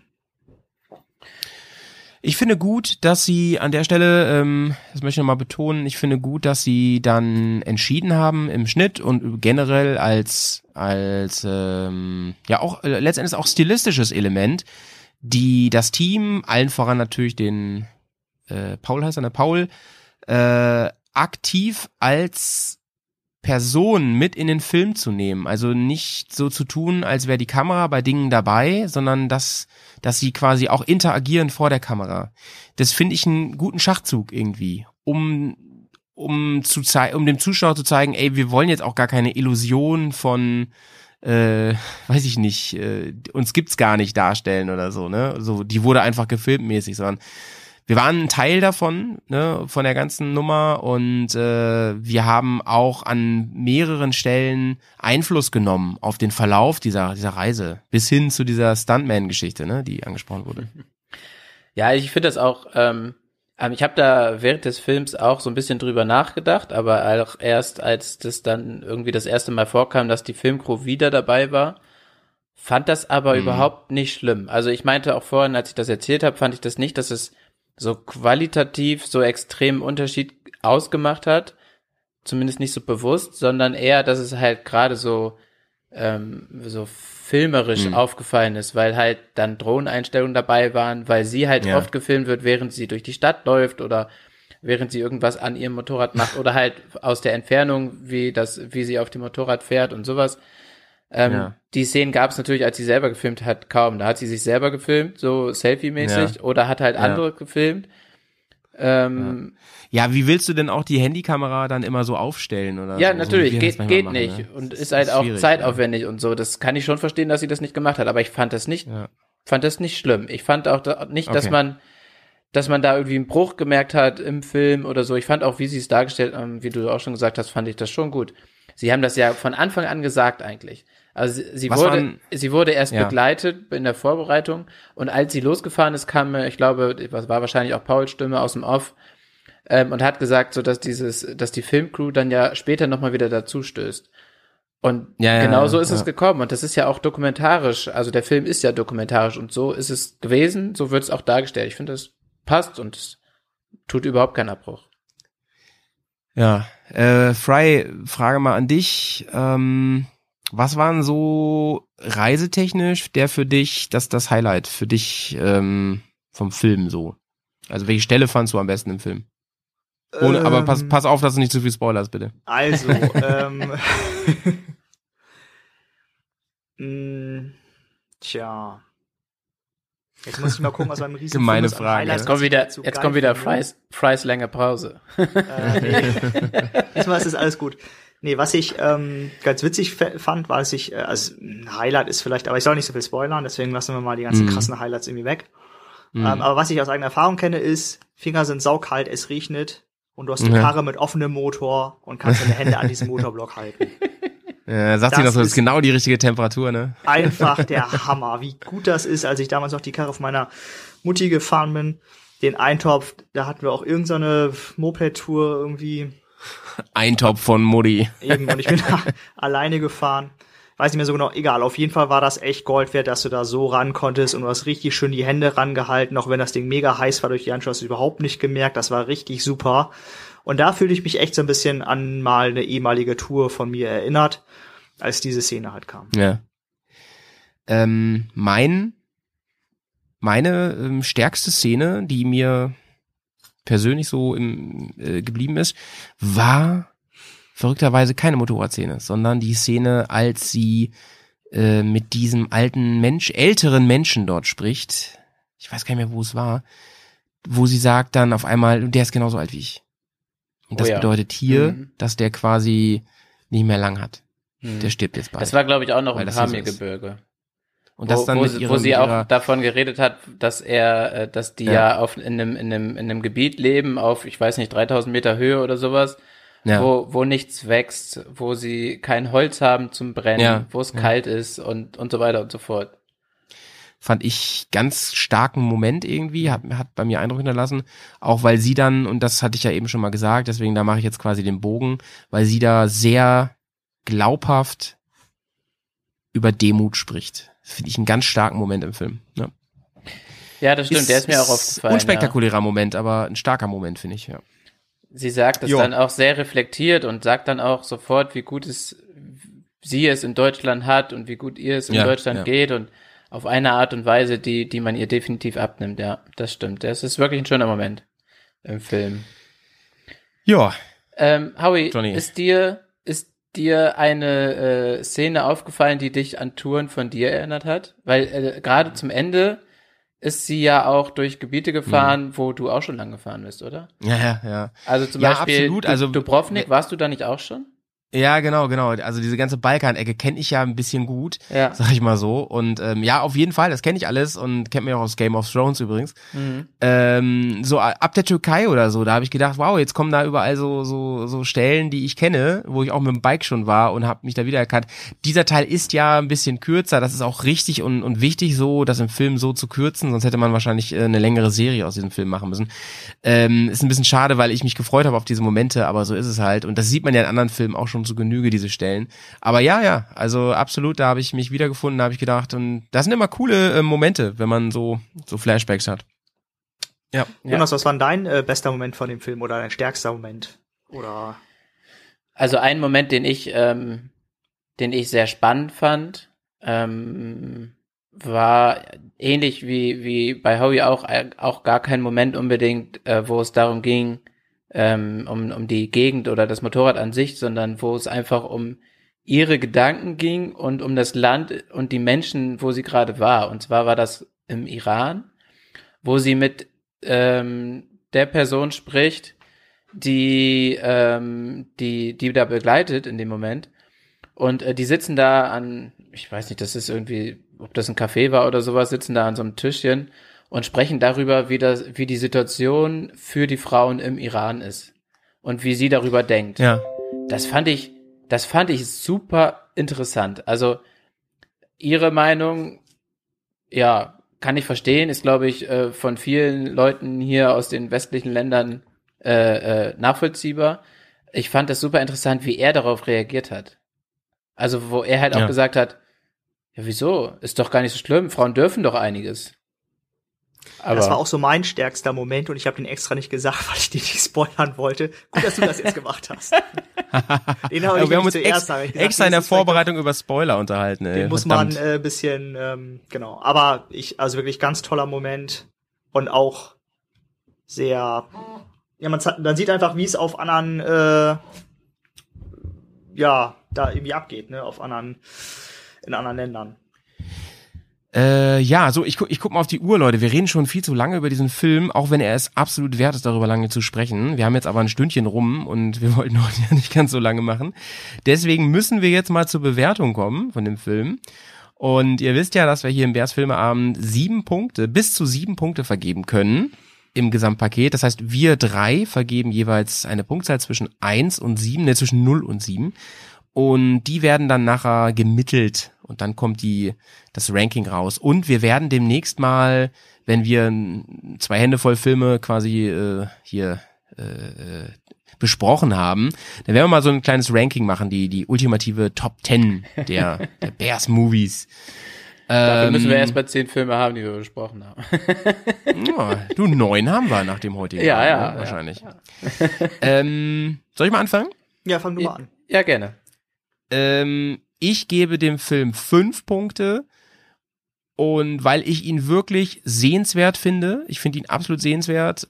Ähm, ich finde, den, den muss man gesehen haben, wenn man sich für die so Reisefilme, Motorradreisefilme interessiert, muss man den gesehen haben, weil er gerade was sie angeht, sehr, sehr besonders ist, weil sie ein ganz besonderer und toller Mensch ist, der perf die perfekt oder der Mensch, ne, der perfekt in diesen Film passt und den sehr glaubwürdig erzählt. Und deswegen lege ich, weil ich sie so toll finde, noch einen Punkt drauf und lande dann bei, bei sechs Punkten von sieben, also von mir eine wirklich sehr gute Wertung.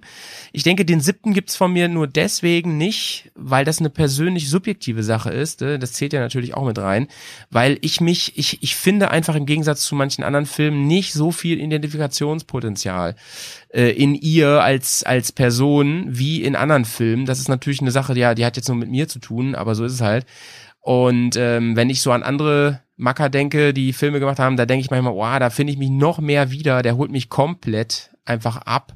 Der Film holt mich auch ab, aber halt auf eine andere Art und Weise. Ich bin halt weder in dieser Lebensphase ähm, noch ähm, naja, den Film macht ja auch interessant, dass sie da mit einer gewissen Naivität auch rangeht und so weiter, ähm, als, als quasi Anfängerin. Und ähm, ja, da finde ich mich jetzt nicht so wieder. Aber trotzdem sechs von sieben Punkten. Ich denke, das ist eine, eine das sagt einfach aus, dass es ein Top-Film ist, den man sehen sollte. Tja. Äh, Also, ich glaube, Jonas zeigt auf mich. ähm, also, ich gebe dem Film 6 plus 1 Punkt, um in Maltes äh, Ach was. Term zu denken. Genau. Weil was ich halt. Volle Punktzahl von volle Fry. Punktzahl, weil ich diesen Ich raste Film aus. einfach echt super finde. Und weil er auch einfach ganz toll zeigt, einfach machen. Ja, scheißegal, wie Nice. alt du bist, das Stimmt. interessiert überhaupt nicht. Du hast da Bock drauf, dann mach das. Und ich zeig dir übrigens, dass das funktionieren kann. Da gibt's mehr Schwierigkeiten, als wenn man das irgendwie mit einer Gruppe macht. Klar, die gibt's immer irgendwie. Gab's bislang bei jedem Film irgendwelche unvorhergesehenen Dinge. Aber dass es einfach machbar ist und dass die Leute das hinkriegen und dass es auch überhaupt gar kein Problem ist, selbst als ältere Person das noch irgendwie zu machen, finde ich so super und deswegen kann ich da ganz ruhigen Gewissens sieben Punkte geben. Fein. Und Johnny? Ähm, ja, ich sehe das äh, ähnlich wie ihr. Ähm, ich fand den Film großartig. Ich war positiv überrascht. Ich habe mich vorher mit dem Film gar nicht so viel beschäftigt. Ähm, dadurch konnte ich auch nicht so negativ äh, eigentlich, glaube ich, überrascht werden. Ähm, aber ich fand einfach, ich fand sie als Person großartig und ich fand viele Aussagen in den Film so schön und so stimmig und äh, so stark. Also ich fand wirklich, der Film hatte vieles. Man, es gab Momente, wo ich äh, gelacht habe. Es gab Momente, äh, wo ich echt drüber nachgedacht habe oder vielleicht auch immer noch teilweise drüber nachdenke. Es gab viele Aussagen, wo ich denke, ja, doch. Also Mhm. von mir ähm, kriegt der Film auch volle Punktzahl. Also ich, Wow. Das heißt, wir zählen mal kurz zusammen. Zweimal volle Punktzahl, zweimal sieben sind 14 plus meine sechs sind 20. 20. Durch drei, jetzt kommt der Informatiker, sind äh, Ich bin Informatiker, nicht Mathematiker. 20 durch 3 ist aber auf jeden Fall nicht äh, sechs, sechs Komma 3,2. irgendwas, ne? 6, Komma irgendwas sind es. 6,666 da glaube ich, ne? 6, Komma Periode 6. Ja. Ähm, liebes Streets-Film-Team, liebe Margot, lieber Paul, das ist ja eine richtig geile Top-Bewertung. Damit werdet ihr wahrscheinlich in der ewigen Bestenliste für immer ganz weit vorne sein. Und ich möchte noch dazu sagen, Gratulation. ähm, es hat nicht beeinflusst, dass wir den Film zur Verfügung gestellt bekommen haben. Das ist meine eigene Nee. Meinung zu dem Film. Nee, nicht, nee, dass das genau, irgendjemand das- mir unterstellt. Ja, genau, genau. Den haben wir ja quasi auch nur zum Schauen bekommen und den Film und ähm, es wurde mir auch ausdrücklich gesagt, seid ehrlich, sagt, was ihr denkt. Und das haben wir gemacht, ne? Und Definitiv. in diesem Fall sehr, sehr viel positive Dinge. Dass wir auch über Filme ein bisschen lästern können, haben wir in anderen Folgen schon unter Beweis gestellt, dass wir hier nicht nur Schönräder sind. Zum Abschluss habe ich noch eine Frage an euch, die mir auf der Seele brennt. ja, ich, weiß ja. es bei mir, ich weiß es bei mir selber gar nicht so genau, aber ähm, wart ihr schon mal mit einem Motorrad oder, oder wisst ihr, auf welcher Höhe ihr mit einem Motorrad maximal wart, so ungefähr? ähm, ich glaube, ich war schon mal auf 3000. Ich bin mir nicht. Ja, 3000 war ich auch schon relativ Ja, sicher. Ich denke auf jeden Fall. aber nicht viel mehr. nee. Und das auch nur ganz kurz. Das Ah, war dann doch, so äh, Gipfelsturm ähm, sozusagen. Ja. Ähm, ich ich, ich, ich kann es dir genau sagen. Ich war nämlich auf der höchsten in Europa anzufahrenden äh, Stelle für Fahrzeuge. Ah. Ähm, Wie hoch ist die? und das ist äh, der ähm, Sommelier in ah ja, ähm, in den, in den äh, Seealpen. Genau, in den, in den Seealpen. Und da kann man also wirklich ganz, ganz ähm, nach oben fahren. Und das sind sehr genau 3000 Meter. Da ist nämlich so ein Schild, da steht dann, da ist dann so ein See, so ein Minisee mit, mit Schnee auch und so, selbst im Sommer. Ähm, so, ein- so ein Hochplateau. Hm. Und der ist ziemlich genau 3000 hoch. Ja, dann war ich Also das definitiv heißt- nicht auf Das 3000. heißt, du warst, dann habe ich mich da wahrscheinlich nicht auf verschätzt. 3000. nee, genau, nee. Genau. Genau, ich bin auch Ja. mal irgendwie mit dem Motorrad so ein bisschen Alpen, aber eher so Voralpenland würde ich das jetzt mal benennen. Also 3000 war das auf keinen Fall. Also ich, ich weiß nicht, wie hoch das da ist, aber ich lehne mich mal aus dem Fenster und behaupte mal so pff, maximal 1000 oder so. Nee, Hm. da hast du schon mehr, oder? In den Alpen bist du doch teilweise schon über zwei. Aber Voralpenland, ich weiß nicht, wie hoch das da ist. Ja, okay, das Ja, war Ja, ich 1000 hast du aber schnell. 1000 hast Ja. du schnell. Also so in den. Also in, sagen wir maximal 2000, wie ich das jetzt vielleicht mal irgendwie was sonst Ja, okay. so stocken. Also ähm, auf jeden Fall kann ich dir sagen, ich war mal in Alpen unterwegs. Das war mit dem Basti zusammen. Da hatte er eine DR Big, eine Einzylinder und die ist ja noch mit Vergaser. Mhm. Und das merkst du halt da schon krass, ne? Die baut Echt? enorm Leistung ab auf Krass. der Höhe, ja. Enorm. Also die kommt, du kannst gar nicht mehr überholen dann. Hast so. du das Richtig selber krass, auch gemerkt, also von dir körperlich? Ähm, naja, man kennt's vom Skifahren, finde ich, ne? Die Nummer. Ja. Also da, Ja, ich habe das schon, wenn ich eine Woche im Skigebiet bin, dass ich ähm, dann schon zu Kopfschmerzen neige, ähm, so die erste Zeit, die ersten zwei Tage oder so, ein bisschen komisch, mir manchmal ein bisschen flau ist und so. Ja, ja, und man ein bisschen eher auch eher aus der Puste kommt und sowas. Deswegen ist ja auch die Après-Ski-Kombi eigentlich nicht so geil, ne? Hochleistungssport und Saufi Saufi da in den Bergen. Aber willst du machen, ne?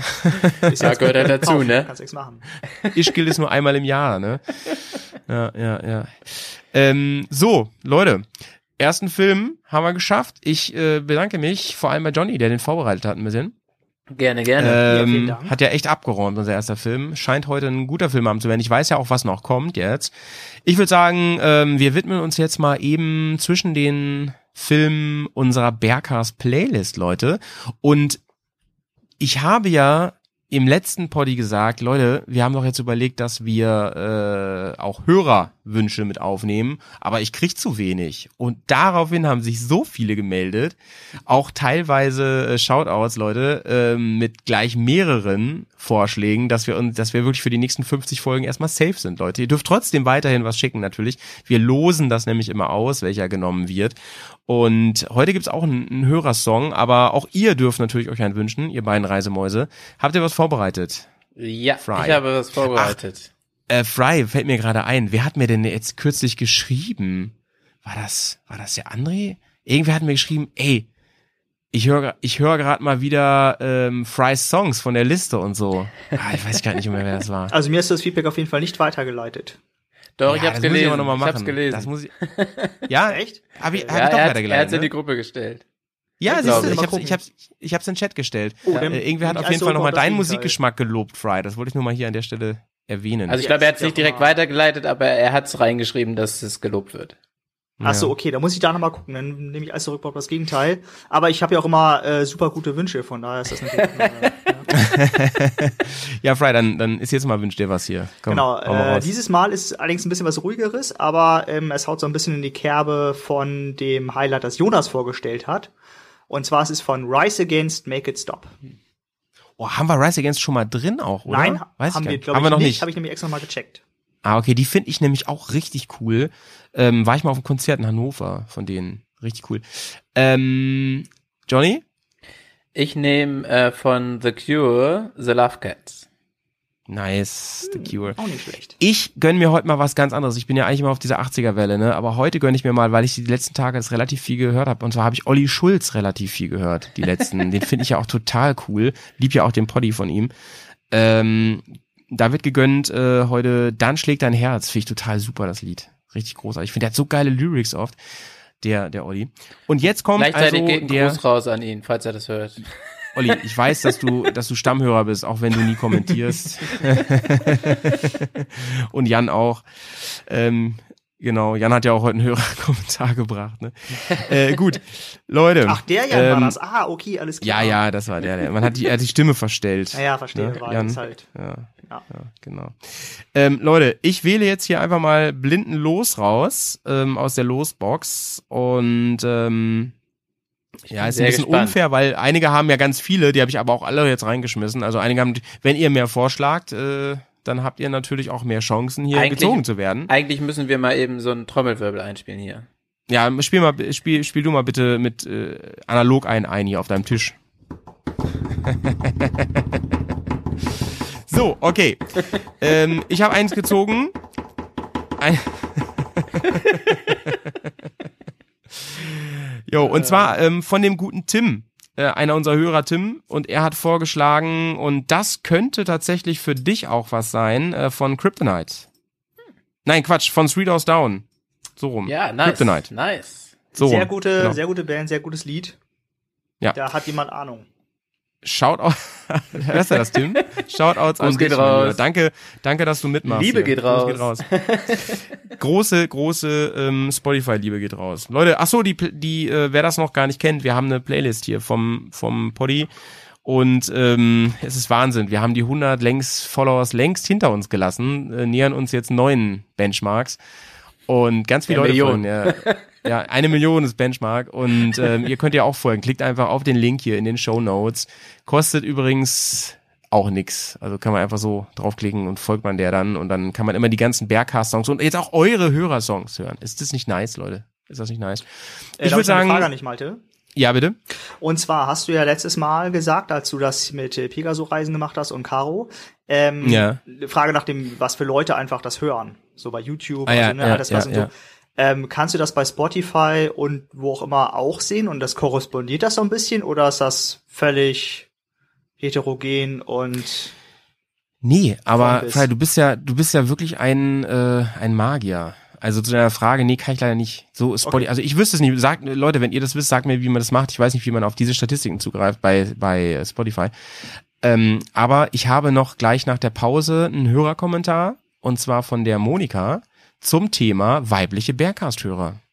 Tja, Da der bin ich der gespannt. Pause. Vorher aber ballern wir die Harfe rein und machen eine kleine Pause. Und, Und die Playlist dranbleiben. rein. Jo, ciao, bis gleich. Bis gleich. Hallo Sonja, Claudio und Howie. Monika hier. Bei eurem letzten gemeinsamen Podcast ging es darum, dass ihr die Vermutung geäußert hattet, dass kaum Frauen euren Podcast oder Motorrad-Podcast hören oder ähm, YouTube äh, Motorrad-Dokus sich anschauen. Oh, weil ihr das ja nicht in euren Statistiken so seht. Da wollte ich einmal äh, berichten, wie es bei mir ist. Und zwar, ähm, wenn ihr, ich habe alle Motorradreise TV äh, Sendungen geguckt, aber das läuft dann halt immer wie folgt ab. Wenn eine neue Folge rauskommt, schnappen wir unseren Tablet und streamen das dann an den Fernseher und dann gucken Christian und ich dann entsprechend ähm, dann die Folge gemeinsam. Und ähm, bei den Podcasts ist es so, ich hatte sehr lange auf meinem Handy gar kein Podcast-Programm, weil ich war da einfach bequem und habe immer das Tablet dafür verwendet. war sie, faul. Ich habe halt das Tablet verwendet und entweder haben wir auf der Baustelle ähm, gemeinsam irgendeinen Podcast gehört. Nur Pegaso. Und Oder- Berghaus natürlich. Ne, wir haben beides gehört. Ja. Und dann haben wir das halt an eine Box angeschlossen.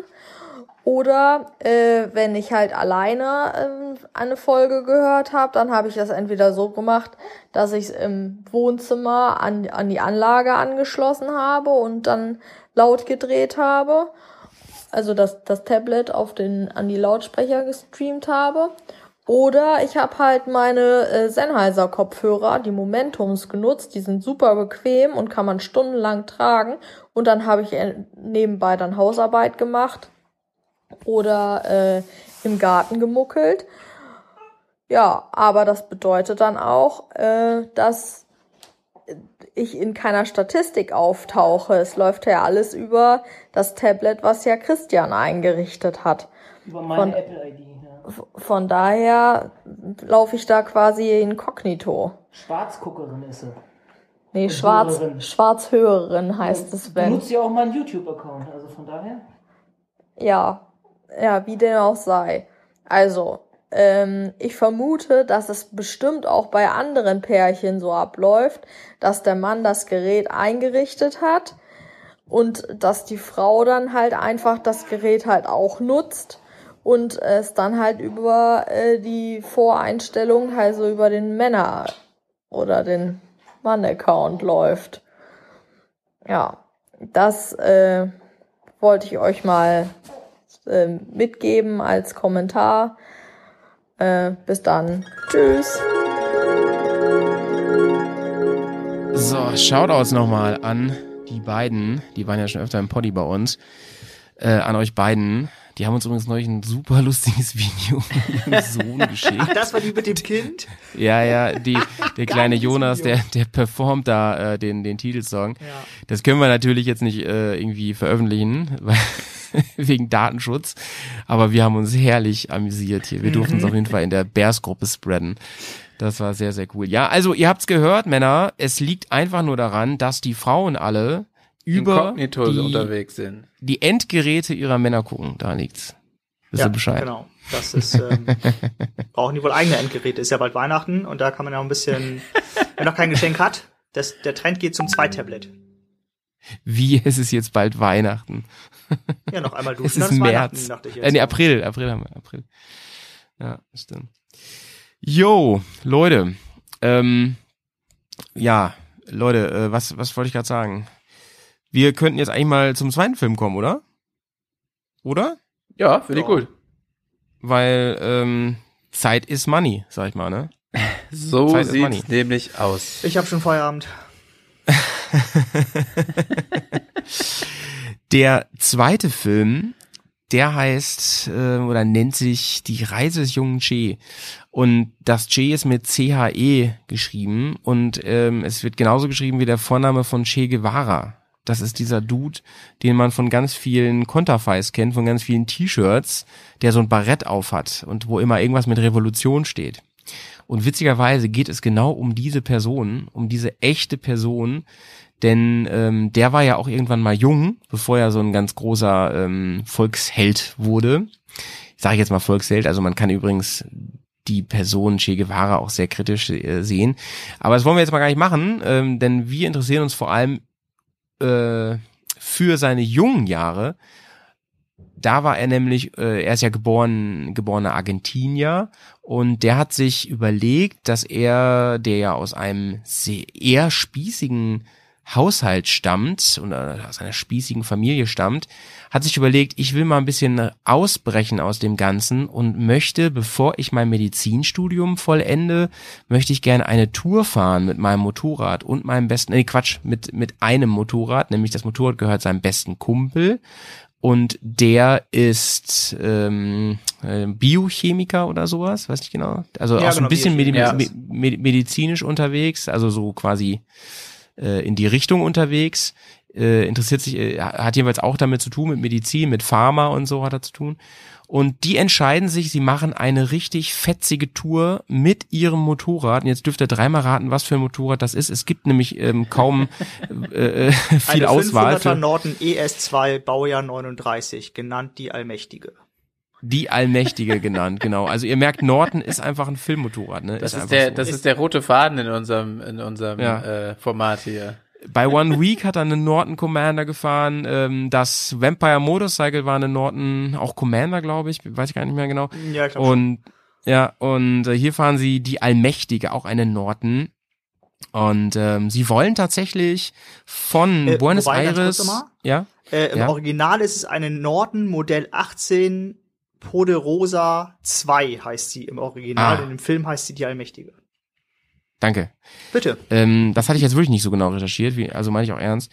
Vielen Dank für die Info. Ähm, mh, also sie, sie starten in Buenos Aires, wollen dann nach Patagonien und von dort nach Chile, wollen da über die Anden, also über 6000 Meter Höhe, Wahnsinn, über die Gipfel fahren, ähm, weiter bis ganz in den, dann, also sie fahren einen riesigen Bogen, eine riesige Schleife, dann bis ganz in den Norden des südamerikanischen Kontinents, ähm, wollen unter anderem ähm, eine Lebra-Station besuchen unterwegs. Also sie wollen da, wo Machu Picchu ist, da wollen sie hin. Ähm, weil sie einfach sich medizinisch dafür interessieren, also er vor allen Dingen für das Thema Lebra, um, für die für die, die die Krankheit quasi und wie man damit umgeht.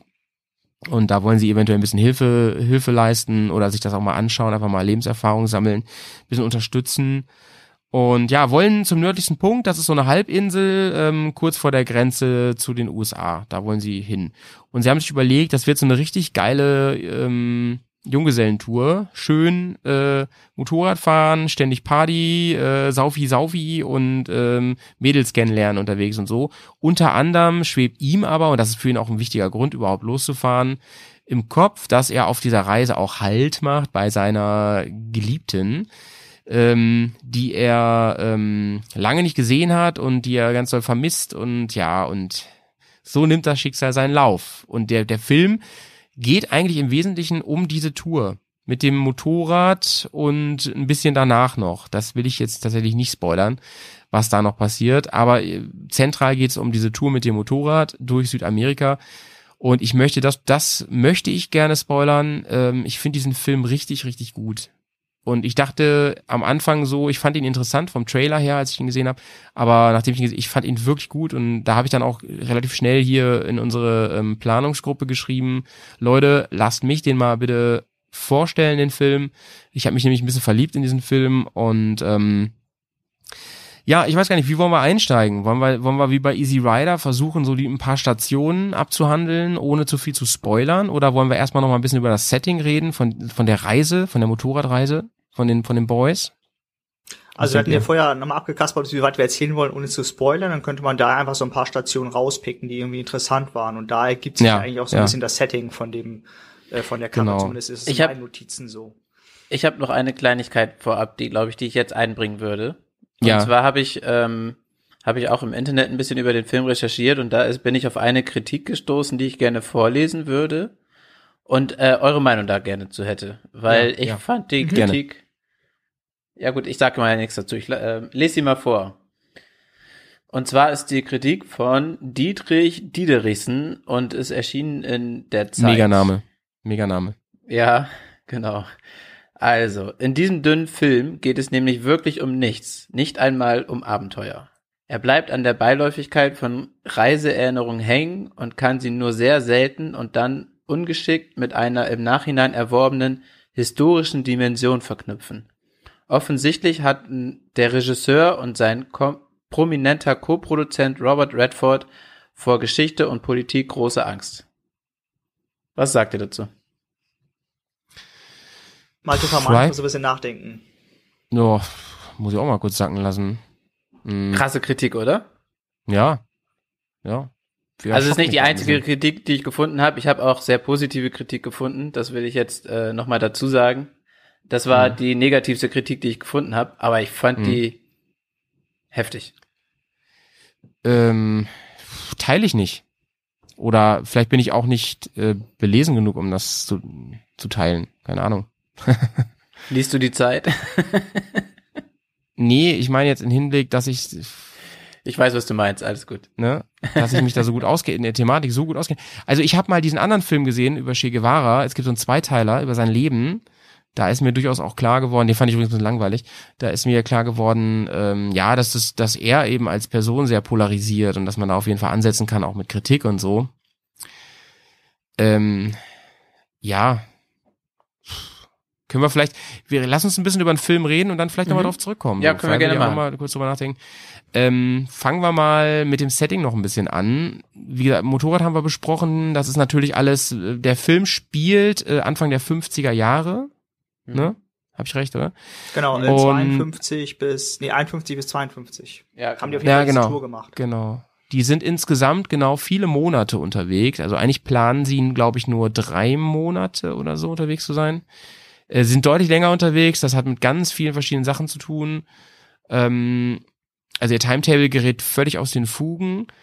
Und ähm, sie, wie gesagt, sie, sie reisen ja mit dieser, mit dieser, mit diesem Motorrad, das, das ist ja ein etwas kleineres Motorrad und die ist, das ist voll beladen, pickepacke voll. Also sie haben so viel Kram darauf, was dann letztendlich auch dazu führt, dass sie insbesondere so, wenn es um äh, schwieriges Gelände geht, also sie müssen, sie sind einfach gezwungen, viel Offroad zu fahren, im Schnee, im Sand, im Matsch, keine Ahnung, dass sie halt auch öfter mal auf der Klappe liegen und manchmal auch richtig übel. Also das Motorrad ähm, ist auch mehrfach kaputt, muss, muss repariert werden. Ähm, am Anfang eine Szene, die sehr verstörend ist. Bei dem ersten Klatscher nämlich, als sie ein Ja. Wettrennen gegen Reiter gemacht haben, da legen sie sich und dann und auf einmal purzelt halt seine sein Packsack vom Motorrad und fängt an rumzuheulen. Ja, die landen Also doch im Sack- Graben. Komplett. Ja, die landen, die landen in so einer Pfütze da oder so, Genau. ne? Oder ja, so ein Graben. Ich glaube, es ist ein Entwässerungsgraben oder so. Ich habe mich schon gewundert, Ja. ich habe mich in der, während der Szene gefragt, warum wird denn jetzt dieser Packsack so gezeigt? Und dann Ja, springt er genau. auf und Und rennt dann- den Packsack hinterher. Und dann fragt er seinen Packsack, ist hier denn was passiert? Äh, hoffentlich geht's dir gut und so. Und dann ist da ein kleiner Hundewelpen drin. Also, was geht, habe ich so gedacht, ne? Gott sei Dank ist diesem Hund nichts passiert. Das hätte mich ja, äh, da hätte ich den Film wieder ausgemacht, Leute. Also Hundewelpen, die kann man doch nicht, die kann man doch nicht harmen in solchen Filmen. Das geht ja gar nicht klar. Äh, Den hat er nämlich- ihr, Wie er das vorher Ja. transportiert hat? Also irgendwie so in so, so einer Umhängetasche oder da mal hinten ans Moped gebunden? Weil hinten ans Moped binden wäre jetzt schon echt hart asi. Ist das nicht sein Rucksack oder so? Ich glaube, dass er den als Umhängetasche oder sowas geführt Ja, hat, aber da bin ich mir ehrlich gesagt auch gerade nicht sicher. Ja, ja, ja. Äh, ja, und, und dem Hund geht's Gott sei Dank gut. Den hat er nämlich dabei, den möchte er nämlich seiner Freundin schenken, wenn die dann da sind Ja. nach ein paar Tagen. Hat mich Ähm, witzigerweise so- daran erinnert, als Ja. äh, ähm, ich bin auch mal ähm, auf einem Treffen gewesen und da waren auch jemand, äh, die waren zu zweit auf einer GS unterwegs und da hatten im Tankrucksack auch ihren Hund dabei, einen kleinen Chihuahua. Die haben den Tankrucksack entsprechend umgerüstet, haben da Gucklöcher reingemacht und entsprechend äh, den Reißverschluss offen gelassen und so, dass sie zwar nicht rauskam, aber Luft bekommen hat. Äh, fand ich äh, skurril.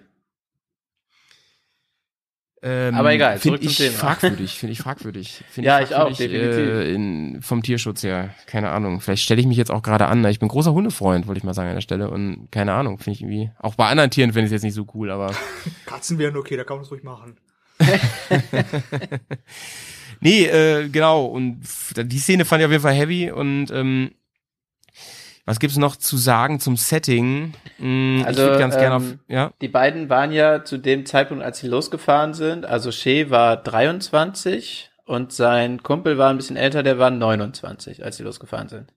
Mhm. Was ich ganz interessant war, war äh, oder fand, war, dass äh, Shea ja losgefahren ist, bevor er sein Studium abgeschlossen hat. Also sprich, er hat sozusagen sein Studium abgebrochen in dem Moment und dann sind sie losgefahren. Das fand ich auch schon Ja. krass. Ja, Irgendwie. ja. Ja, das, das ist krass. Aber das kommt doch im Film gar nicht so raus, oder?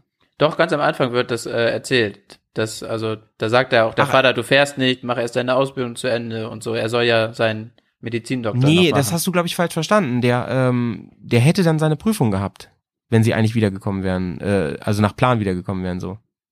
Nee, aber der Nee, Vater nee, er, meinte hat- doch von er wegen, hat ein, äh, er hat ein Semester. Wartesemester sozusagen eingesetzt. Er hätte noch ein Semester gehabt. Ah ja, so war das, genau. Aber genau, Genau. er hätte aber nicht abgebrochen. Also das nee, war da ja nee, nicht nee, nee, er hat seine Prüfung gemacht, hat dann sozusagen Ja, ja, ja. Ähm, Ah, okay, okay, unterbrochen. ja, doch. so, so, ja. so, genau. Falsch Ja. formuliert. Mein Fehler. Genau. Ähm, Und Zum was ich Film Film krasser so- fand, war, dass ja? ich, ich wusste vorher gar nicht, dass Che Guevara halt irgendwie so äh, Mediziner ist oder irgendwie studiert hat. Und Nee, er war wusste ich auch wirklich Promovierter Mediziner. Also wirklich phänomenal. Mh. Ich dachte, der wäre Ja, halt irgendwie einer, ähm, der so ein, so ein Bauer oder dachte- so, aber nee. Ja, ich, ich dachte auch, der wäre irgendwie so ein Landarbeiter und Ja, dann so genau. paramilitärisch auch unterwegs und so, weißt du, dass der auch, ähm, man kennt ihn ja auch mit der Kalaschnikow ge- rumlaufen auf so Bildern und so, ne? Ja, das sind halt die Bilder, Äh. die man kennt, ne, wo der irgendwie im Graben liegt und irgendwie rumpost und so. Ähm, aber nee, der ist wirklich äh, promovierter äh, Mediziner, irgendwie Fach, äh, so Chirurgie hat er, glaube ich, gemacht und noch irgendwas anderes. Mhm. Also echt Mhm. äh, ganz schön krasser Typ. Also, ähm, das können wir auf jeden Fall auch erzählen. Ähm, der Film, wie gesagt, die, machen diese Reise, diese Motorradreise. Das Motorrad ist auch sehr zentral, ne? Und gerade mit dem Spitznamen, ähm, das ist also schon wirklich das im wahrsten Sinne des Wortes das ähm, Transportgerät, auch für die Messages des Films irgendwie, finde ich an vielen Stellen. Und ähm, ja, im Laufe des Films, also am Anfang ist er noch sehr leicht. Da fühlt er sich sehr leicht an, der Film. Die setzen sich da einfach rauf mit Sack und Pack und fahren los und Haben zelten Spaß. schön abends, Lagerfeuer, dies, das, haben Spaß und so. Und die, diese Leichtigkeit verliert der Film im, im, im Laufe. Und ähm, die ungleichen politischen Verhältnisse da in Südamerika, insbesondere in ähm, Chile, die spielen eine immer größere Rolle und ähm, die die Leichtigkeit eigentlich die die weicht immer mehr ähm, einem Klassenkampf, der dann auch thematisiert wird. Ähm, da geht es dann auch viel um den Konflikt von zum Beispiel Ureinwohnern und ähm, den, ich nenne sie jetzt mal Besetzer, Besetzern.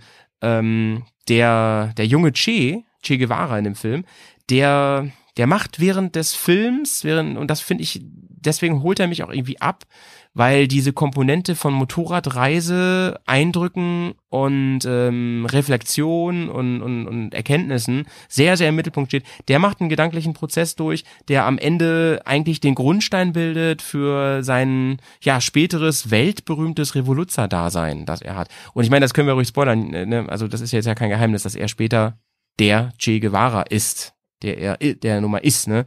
Und ähm, ich möchte trotzdem mal unterstellen, dass die meisten, die sein Konterfei irgendwo kleben haben oder auf T-Shirts haben, gar nicht so richtig wissen, wer das ist. Aber das nur sei mal dahingestellt. Ähm, äh, es gibt so ähm, eine Szene auf jeden Fall, die ist eher zum Ende des Films, die ist sehr symbolhaft, ähm, wo dann einfach noch mal äh, diese diese Missstände, die ihm auffallen und die ihn bewegen, die dann noch mal sehr sehr aneinandergereiht sind und und eigentlich Ja. die Leichtigkeit komplett ersetzen durch eine Schwere. Die und, meinst, ähm, spielst das du an die Film, äh, ja? Schwarz-Weiß-Bilder an? Die dann, ja, genau. Ja, das genau. wollen wir jetzt mal nicht, nicht spoilern. Äh, aber das macht den Film irgendwie ähm, für mich sehr besonders, weil diese Entwicklung der Charaktere und vor allem natürlich von ihm sehr toll dargestellt wird und verbunden wird mit dieser Reise. So. Das finde ich richtig gut an dem Film, richtig schön. Also ich fand das super, dass sie, äh, wie sie seine, seine Gedanken damit reingebracht haben. Also man hatte so echt das Gefühl, man ist so in seinem Kopf drin, was er sich in diesem Moment Genau. denkt und und äh, warum er diese Situation jetzt gerade so einschätzt oder warum er so handelt und so. Das fand ich super interessant und man hat auch während oder oder in diesem Film gemerkt, dass dass seine seine äh, Denkweise sich immer immer mehr in eine Richtung entwickelt und und äh, dass er das dann irgendwann so umsetzen wird oder halt auch Ja. möchte oder macht. Ja. Das war schon sehr interessant. Also inszeniert wird das Ganze übrigens filmerisch über eine Off-Stimme von ihm. Mhm. Er spricht also in regelmäßigen Abständen, spricht Che Guevara aus dem Off. Und zwar soll das im Film seine, seine Schreibstimme sein, wenn er an seine Mutter schreibt. Er führt so eine Art Tagebuch, also schreibt Briefe an seine Mutter und von unterwegs und schildert immer, was so in ihm vorgeht, was ihn bewegt, was, ne, was, Was er für Eindrücke ist. hat. Genau. Und das gibt uns als Zuschauern die Möglichkeit, in seinen Kopf, das sagst du ja gerade auch, ähm, hin, besser hineinschauen zu können. Ne? Mhm. Und das finde ich richtig äh, sehr, sehr passend einfach. Das, das ist ein cooles filmerisches Mittel, um diesen Prozess, der diesen Film ausmacht, ähm, irgendwie ja umzusetzen, ne? Filmerisch. Genau. Ja, ansonsten, was mir noch aufgefallen ist, äh, ist Musik. Ähm, die Musik, Musik im Zusammenhang mit dem Schnitt, das finde ich brillant. Die ist, das ist richtig, richtig gut. Ähm, zum Schnitt oder zur Kameratechnik auch. Die Motorradszenen zum Beispiel, die, die, die sind ganz oft mit so einer Wackelcam gefilmt. Ne? Also immer wenn, wenn man mitfährt mit ihnen, das Motorrad fährt und man fährt quasi mit mit der Kamera, dann bewegt sich die Kamera im Takt der, der Kolbenschläge, wenn man so will. Das finde ich einen ganz coolen Effekt irgendwie, der einem das Gefühl gibt, man spürt visuell den Motor der Maschine. Das finde ich total cool gemacht.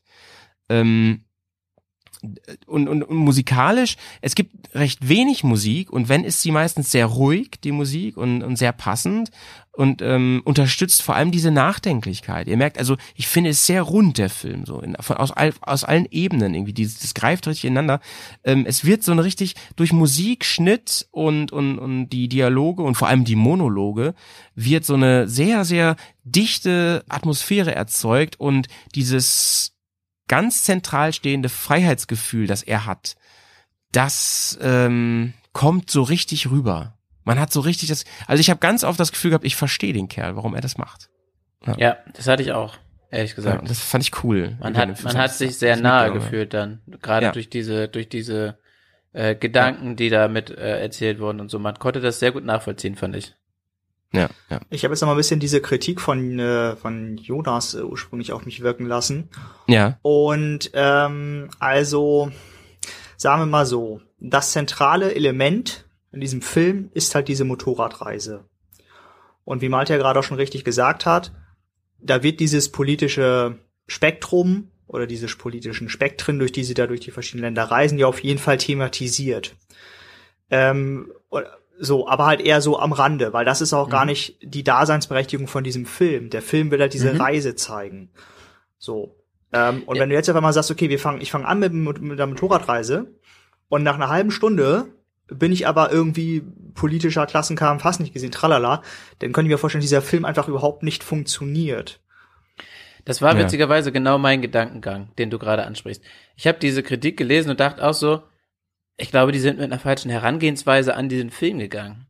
Wir sind Ja, ja, mit das- der war auch- Herangehensweise an den Film auch- gegangen und haben uns einen Reisefilm Ja. von einem von einem ich, hab, jungen ich, ich wollte es auch genau sagen. Ich habe nicht getraut zu sagen. und die haben dachte so, wahrscheinlich, äh, die haben ja, einfach direkt Che Guevara im Hinterkopf gehabt und haben, haben einen politischen Film erwartet.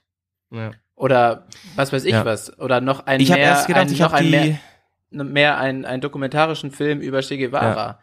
Aber das ist ich habe erst gedacht, gar ich habe nicht die so Kritik nicht extrem. verstanden, ehrlich gesagt, ja. Ja. Mhm. Ich Ja, glaube, das so ist das Problem. Was, was ich dazu sagen. Was ich noch ganz interessant fand, war bei dem Film, ich habe das Motorrad ein bisschen recherchiert und das ähm, fährt so spitze 82 Meilen. Das sind so 131 Kilometer pro Stunde, sagen wir mal. Aber sie sind halt mit ihren komischen Lederhäubchen und ihren komischen Pluderhosen bewaffnet und äh, okay, Lederjacke halt Es schon ist halt irgendwie. 1950, ne? Genau, das war Ja, 1950. Aber wenn ich mir überlege, ich habe da so eine Lederhaube auf und mal, maul mich da mit 100 oder mit 50 km/h irgendwie ab. Ey, das Aber ich glaube auch nicht, dass die wirklich über. 100 gefahren sind. Also ich meine, bei dem ganzen Gepäck, was die da drauf hatten und zu zweit auf dieser Maschine und du hast ja auch gemerkt, was die Maschine für Probleme gemacht hat. Ich glaube, 100 werden die nicht gefahren sein. Äh, nee, aber sozusagen von der Zumindest nicht so Konstellation her, häufig. Ne? So potenziell wäre es durch möglich gewesen, also Ja. nicht für diesen Film, aber sozusagen generell, weil ich weiß gar nicht, äh, wann so Helmpflicht da irgendwie eingeführt wurde, wenn das überhaupt noch ist. Ähm, oder wenn es überhaupt schon ist. Und von daher ist das schon, also zu der Zeit, für die Geschwindigkeit, mit dem wenig Schutz, äh, Hut ab, sage ich dann nur. Ja, das war damals das bisschen zu wahrscheinlich normal, ne? Also damals kannte man das ja nicht anders. Ja, auf der war, aber so in der Retrospektive dachte ich mir schon so ein bisschen, hm, hm. Also diese Kappen, ja, ähm, das war eher Tiere. um, um ja, nee, wegen des Windes und Windschutz so. Ne? und so, Cabrio, ja, ja. So oder so, damit, damit, genau, ja, äh, im Ernst, das war eher so, damit die Haare nicht so flattern und so. Ein Genauso wie die. Brillen, die sie tragen, ja. Und ähm, das hatte mit Schutz, glaube ich, gar nichts zu tun. Nee, mit wahrscheinlich nicht, Sturzschutz, nur ja. so. Oder auch Ja, habe ich auch, habe ich auch gedacht, Fry, aber so war das damals, ne? Ja, also wirklich Ja. schon echt krass. Ja. Ähm, als sie bei den bei den Eltern seiner Freundin sind, die finden ihn ja total scheiße, wahrscheinlich, weil er eben so, ein so ein so ein, so, ein Hallodri für die ist, ne? Ähm, also sie, sie, aber sie sind ja stark verliebt. Ähm, Obwohl er Mediziner ist. ja, ja, stimmt, stimmt. Aber er ist halt Aber- nicht in der Oberschicht. Eben, genau. Genau. Wie die Familie Genau. halt. Das ist Ja, damals, und das, da das ist- kommt da schon durch. Dass die Ja, so und auf darauf wollte ich auch hinaus jetzt Mhm. gerade. Ja, dass das auch da wird ja der Konflikt der des Klassenkampfes wird ja da gelegt. Ja. Der wird ja da schon ähm, angebahnt, kann man sagen Mhm. an der Stelle. Und richtig Oh, ja. Kontrast dazu ist das nachher mit der Zeitung. Wo die nachher in Chile sind und die sagen, Ja. hier, wir sind hier Mediziner. Was? Ja, Mediziner, das kann doch gar nicht sein. La la la la. Und dann holen die so einen Zeitungsartikel raus und da werden die namentlich erwähnt und dann sagt der, ähm, dieser Reparatur, dieser Mechaniker da, ja, äh, klar, ich repariere ich das, gar kein Thema, hast nicht gesehen. Und da ist, also wirklich völlig konträr zu dem, was er ursprünglich mal erlebt hat mit den Eltern seiner Freundin, kommt da halt ganz anders rum, wie 180 Grad gedreht. Ähm, Das fand ich sowieso so krass, dass die diese diese Szenen, ähm, ich will jetzt nicht zu viel spoilern, aber ähm, die haben ja nicht viel Geld dabei gehabt und haben ja versucht mit ähm, verschönten Worten an eine ob, äh, an eine äh, kostenlose äh, Unterkunft oder äh, sogar Mahlzeit zu kommen, um es mal vorsichtig zu formulieren. Ähm, fand ich schon, das fand ich am Anfang sehr schräg irgendwie. Also Mhm. Er wehrt sich ja erst noch dagegen. Er ist ja am Anfang noch so immer ehrlich und dies Ja, das und das ja, mache ja. ich nicht so, ne? merkt man Das schon, dass es ihm am. Anfang sehr gegen den Strich geht, ne? Ja, ja. Äh, genau, als sie losfahren von der Freundin, ähm, da passiert ja der erste heftige Crash. Da sind sie auf einer Schotterpiste unterwegs und da machen sie so einen wunderbaren Lowsider, ne? Und da habe ich mich wirklich wiedergefunden. Da habe ich gedacht, ja, das kenne ich, ey. Wenn du hinten am Motorrad richtig viel ähm, Gepäck hast und der Schwerpunkt so ungünstig ist, dass du dazu neigst, sobald du untersteuerst, so in so ein Pendeln reinzukommen, was man schwer kontrollieren kann, ähm, dann äh, umgangssprachlich oder oder oder bildlich überholt dich dein Heck, ne? Und wenn du dann noch wen hinten drauf sitzen hast, der ja das noch pendeliger macht alles, ähm, habe ich mich wiedergefunden, haben sie sich richtig schön gemault. Gott sei Dank ist ja nichts passiert, trotz dieser nicht vorhandenen Helme. Aber da haben sie dieses Motorrad erstmal auch richtig zerstört. Da mussten die da erstmal zu einem Mechaniker, ne? Also das konnten sie selber auch gar nicht mehr reparieren dann.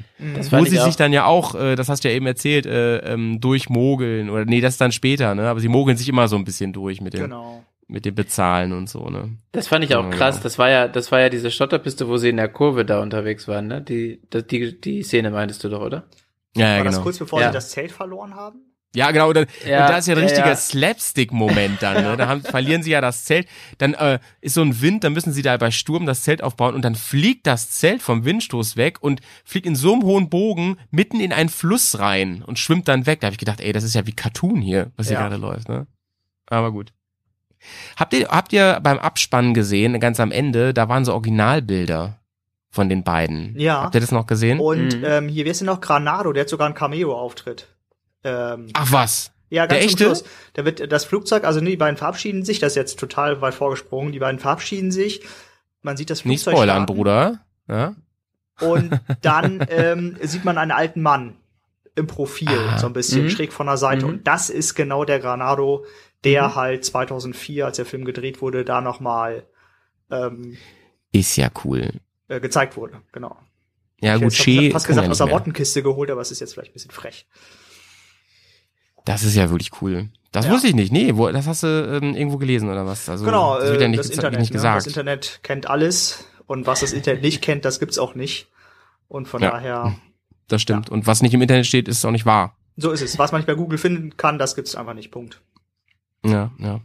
Genau. Also, ähm, wenn ich, wenn ich ein bisschen was äh, Zusammenfassendes sagen soll, ähm, ich, wie, ich mag den Film, der hat mir sehr gut gefallen.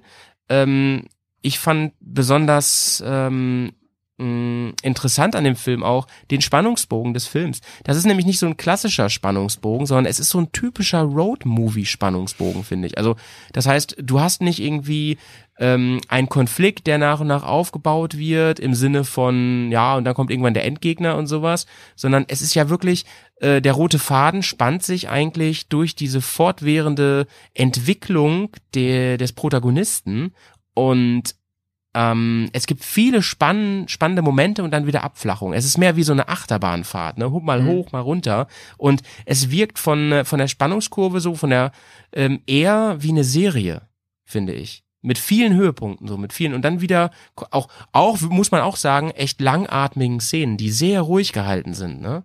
mhm. Ähm, ich habe den Film aber insgesamt nicht als langatmig wahrgenommen, sondern als kurzweilig. Obwohl der fand- durchaus eine ordentliche Länge hat. Ja. Ja, auf jeden Fall. Äh, Ich fand das Ende ein bisschen abrupt.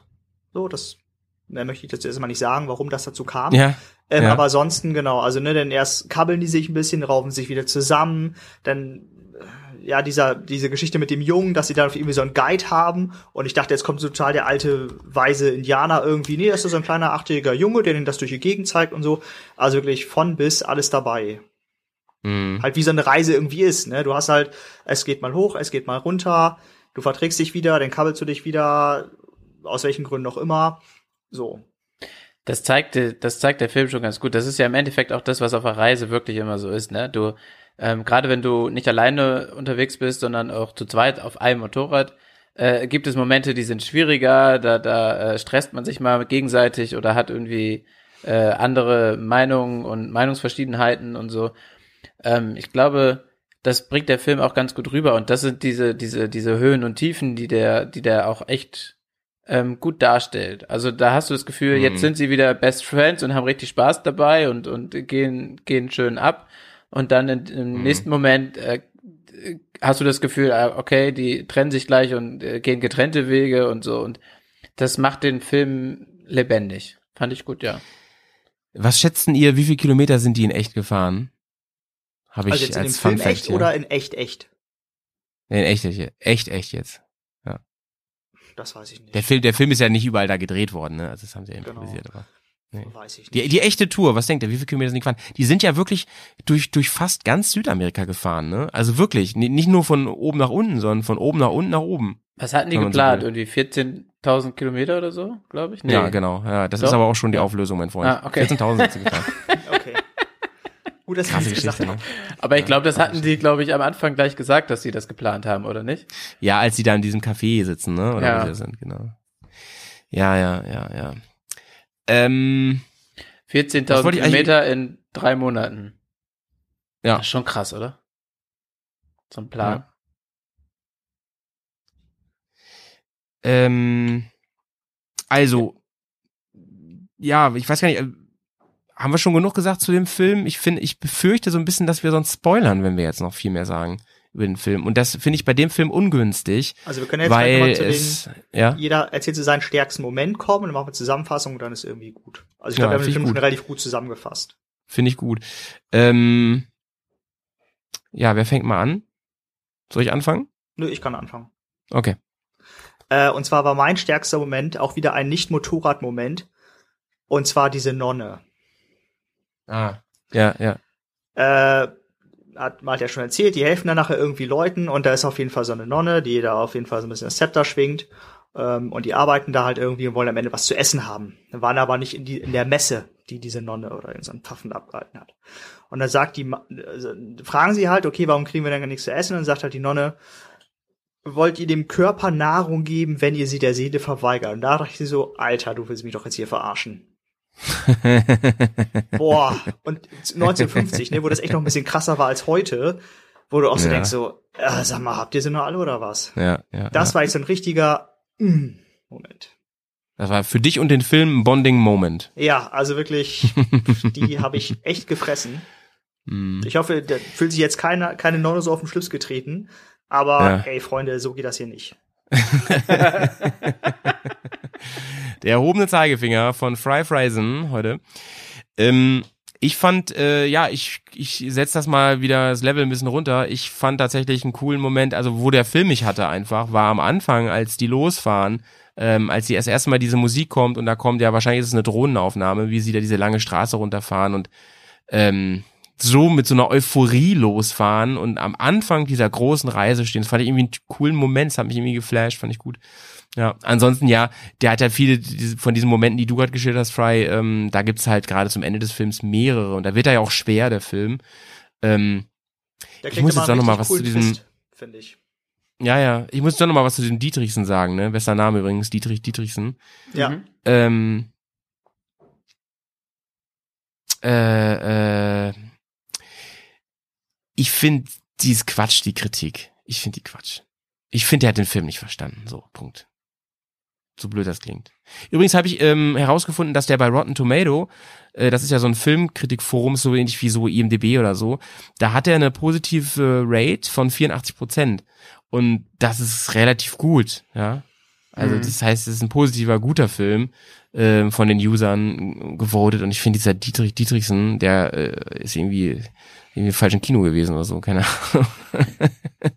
Klingt ein bisschen nach einer persönlichen Abneigung, finde ich, seine Kritik. Von mir gegen den, ja, auf jeden Fall. Dietrich, Shoutouts an dich, ey. Hörst bestimmt auch einen Bergcast. Die, Du kleine Maus. Du, klei du kleine Kritikmaus, so. Ähm, nee, aber, pff, nee, sehe ich, sehe ich nicht so. Johnny, ähm, gibt es einen Moment oder meinetwegen auch, du kannst ja auch einen Moment sagen, wo du sagst, da fand ich irgendwie scheiße. Das ist irgendwie, das war ein schwächster Moment des Films, kannst, geht ja auch, ne? Ja, Ja. ich überlege gerade, ohne viel zu spoilern. Ähm, also ich fand einer der einer der Momente, der mir auch aufgefallen ist, die haben wir eben schon ein bisschen gesprochen, ähm, war der, wo die auf dieser Schotterpiste wegrutschen. Ähm, Ja, ja, witzig, weil dass weil du den er sitzt, nennst. jetzt, er sitzt da hinten drauf und sagt halt irgendwie noch so nach dem Motto, nicht so schnell, nicht so schnell. Und er sagt vorne, wieso läuft, alles gut. Hat sein Bein schon, also sein in der Kurve liegendes Bein sozusagen, auf dem, auf dem Boden abgestützt, so falls nach dem Motto, wenn er jetzt wegrutscht, kann er ja eben kurz einmal Druck drauf geben und dann, dann läuft die Sache wieder. Und dann Ja. ein, ein, ein, kurzer Schnitt und sie kommen um die Kurve und rutschen weg. ja, gehört dazu, ne? Muss man auch lernen. Ja, ja. Ähm, und da, das fühlt man dann auch mit, ne? Ja, ja, ja, das, Ja. das äh, fühlt man mit, definitiv. Ähm, kommen wir zur Bewertung des Films von Die Reise des jungen Che. Und äh, ich gebe dem Film fünf Punkte. Ich finde ihn auch, ähm, so wie den anderen Film, absolut sehenswert. Ähm, kann man sich auf jeden Fall gönnen, den Film. Äh, keine sechs Punkte, den, den extra Punkt kriegt er nicht, weil einfach Margot da nicht mitmacht. nee, aber ich habe jetzt ja dargelegt, warum ich ihn gut finde, den Film. Und ich empfehle den wirklich. Kann man, kann man gut schauen. Hat viel mit uns, mit uns, mit unserem Hobby zu tun. Ja, finde ich. Ja, ich, ähm, ich stimme dir zu. Ich gebe dem äh, Film auch fünf Punkte. Ähm, ich fand ihn auch echt gut und ähm, war auch positiv der Film überrascht. Es gab aber doch einige Momente, wo ich ihn ein bisschen langatmig fand. Ähm, Okay. Mhm, finde ich auch. Äh, und ja, ähm, also so ganz, so hundertprozentig überzeugt hat er mich halt einfach nicht. Es gab Momente, da habe ich mich dabei ertappt, wie ich ähm, mal was anderes gemacht, wie ich mal am Handy gespielt habe. Abgelenkt. oder So. Ja, ja, genau. Ja, und ja. ja. Das ist kein gutes Zeichen. Aber wie gesagt, ähm, Aber die ist Aussage schon, des Films ist einfach großartig. Also ich, ja, der ja, Film an sich ist zwei schon Punkte, gut gemacht und auch die Aussage ist großartig und die Story Aber, an sich ist äh, auch interessant. ähm, also Johnny, findest du denn nicht, dass man, man könnte tatsächlich Che rausnehmen aus dem Film im Sinne von, ob der jetzt Che Guevara ist? Ist eigentlich egal, oder? ja, spielt das ist eigentlich egal. Aber es Rolle. ist, hat ja hat ja schon so ein bisschen, ähm, also es ist ja wirklich so gewesen. Also die Tour gab es Ja. ja. wirklich so. Deswegen haben sie es wahrscheinlich auch so gemacht. Ich glaube, dass Ja, und da natürlich doch, der Film kriegt natürlich eine gewisse Tragweite, Ja, dadurch, ja. dass man weiß, wer das wird nachher. Ich glaube, ne? der wird Ja, halt öfter stimmt. dadurch geguckt, auch. Ähm, da, Ja, ich dass hab- der Name mit im Titel ist und so weiter. Ich habe sogar gelesen, dass auch, dass diese Route inzwischen nachgefahren wird von so Touri. Habe ich auch gelesen, dass die wohl, äh, sobald der Film rauskam, sehr nachgefragt war und dass sogar die Länder teilweise, also die Tourismus äh, äh, Zuständigen in den Ländern Ja, teilweise ja, äh, Schilder aufgestellt haben für diese Strecke. Verrückt, oder? Ja. Aber muss man überlegen, Fry. das ist 50 Jahre Ja. her, also über 50 Ist Jahre. krass, Aber ne? als der Film rausgekommen ist, war das 50 Jahre Das ist ja her. oft so, mit, wenn so Filme kommen dann. Ne? Überleg mal, was damals Titanic für ein für ein für ein Hype neu gekriegt hat. Ne? Zum ja, Beispiel. ja, ja, klar. Ähm, Fry, du bist dran. Äh, ja, ich schließe mich da an. Also ähm, diesmal sind es auch bei mir fünf. auch für Punkte, weil Fünf wie gesagt, Bärentatzen. hat coole Twists zwischendurch drinne, zeigt sehr sozusagen die Auf und Abs äh, von so einer Reise. Im wahrsten Ähm, Sinne. Und aber er ist wie gesagt auch stellenweise ein bisschen langweilig und stellenweise denke ich immer so, ja, Freunde, das habt ihr jetzt auch schon zum dritten Mal irgendwie gezeigt, ja, dass ihr da hinter den Mädels hinterher seid, das ist jetzt einmal witzig, das ist zweimal witzig, aber beim siebten Mal ist es halt irgendwie nicht mehr lustig, so. Und, ähm, ja. Wie, wie lustig Richtig ist diese, Film, diese, diese Szene. Empfehlen. Erst dachte ich so, Ja. boah, nee, was ist das denn, ey? Aber äh, echt cool, echt super. Ja, ja, ja. Du hast mir auch geschrieben dann zwischendurch so von wegen so, ey, gar nicht schlecht, so kann man doch Genau. gucken. Ja. Überraschend gut. Ja. Und deswegen solide fünf Punkte. Es gibt so eine so eine Szene, da sind sie auf dem Boot und dann ist er, dann ist er so eine Prostituierte und der Kumpel von ihm ist so mega scharf auf die und sie sagt, du, ich bin eine, ich bin hier käuflich, ich bin hier nicht zum Vergnügen, äh, also schon, aber das muss man bezahlen. Und dann äh, hat er aber kein Geld, hat irgendwie nur so eine Münze und geht dann zum zum Glücksspiel, zum Pokern oder so und äh, gewinnt Äh, einfach den ganzen Blackjack Abend ist es, und glaube ich. und dann verpögelt er erstmal seinen Gewinn und so. Ist, äh, sehr, also da habe ich auch so gedacht, okay, die Szene, hm, ja, die bringt den Film jetzt eigentlich nicht so richtig voran. Das ist so eine von den pff, vielleicht ein bisschen überflüssig, weiß ich nicht, keine Ahnung. Ähm, ja, haben wir, haben wir aber eine, eine richtig gute Punktzahl. Wir kommen auf fünf Punkte im Durchschnitt. Äh, ist ja einfach zu rechnen diesmal. Und damit setzt sich auch die Reise des jungen Che relativ weit nach vorne in der Liste. Sehr schön. Sehr schön. Ähm, wir kommen ja jetzt gleich noch zur Perle heute, denn der Trashminister Fry hat natürlich eine wunderbare Trashperle mitgebracht. Aber Er bevor wir das machen, ja, machen wir noch, noch mal eine ganz kurze Pause und natürlich die Bearcast Whisky Time, Leute, die gehört ja dazu. Äh, Whisky ist ja ein top äh, wichtiges Element in diesem Podcast, wie ihr wisst. Dazu gleich mehr, denn ähm, ja, wir haben eine kleine Überraschung vorbereitet. Trotz, obwohl wir heute nicht zusammensitzen. Hihi. Hier kommt die Harfe, Freunde. Bis gleich.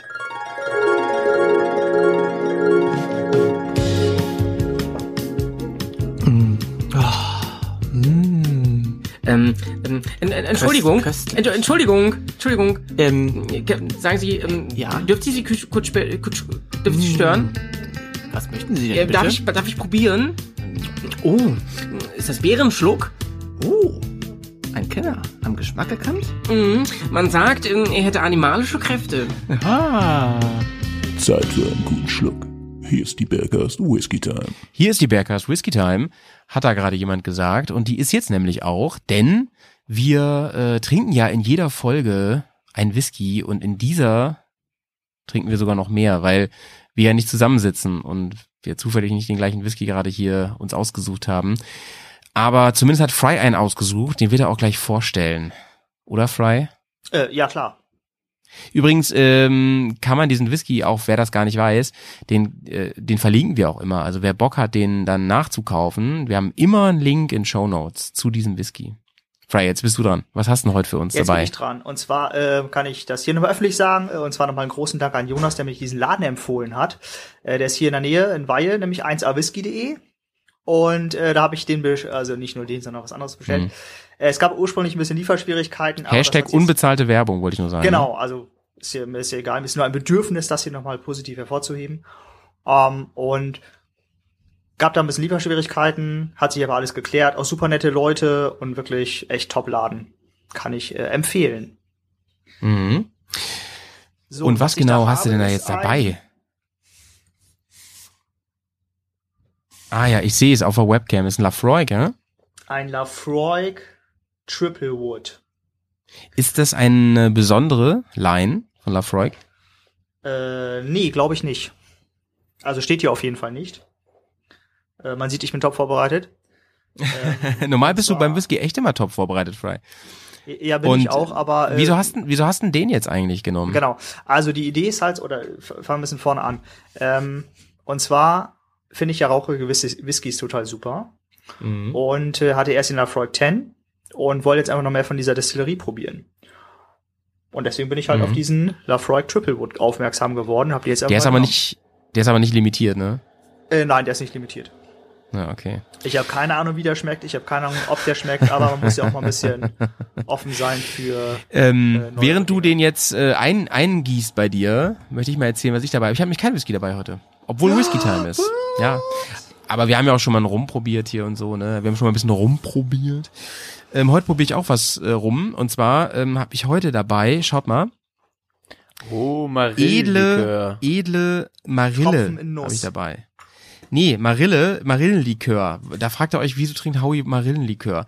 Erstens, weil ich Marille eigentlich echt ganz lecker finde. Und zweitens, weil mir der Kugo aus Passau ein Care-Paket geschickt hat, in Krisenzeiten, ähm, weil er mich einfach liebt und ich liebe ihn ja auch. Und er hat mir ein Care-Paket geschickt, unter anderem mit diesem Marillenlikör, der aus seinem Dorf oder ganz aus der Nähe von ihm ist, der da, weiß nicht, wie der gebrannt oder was, was wird der, ne? keine Ahnung.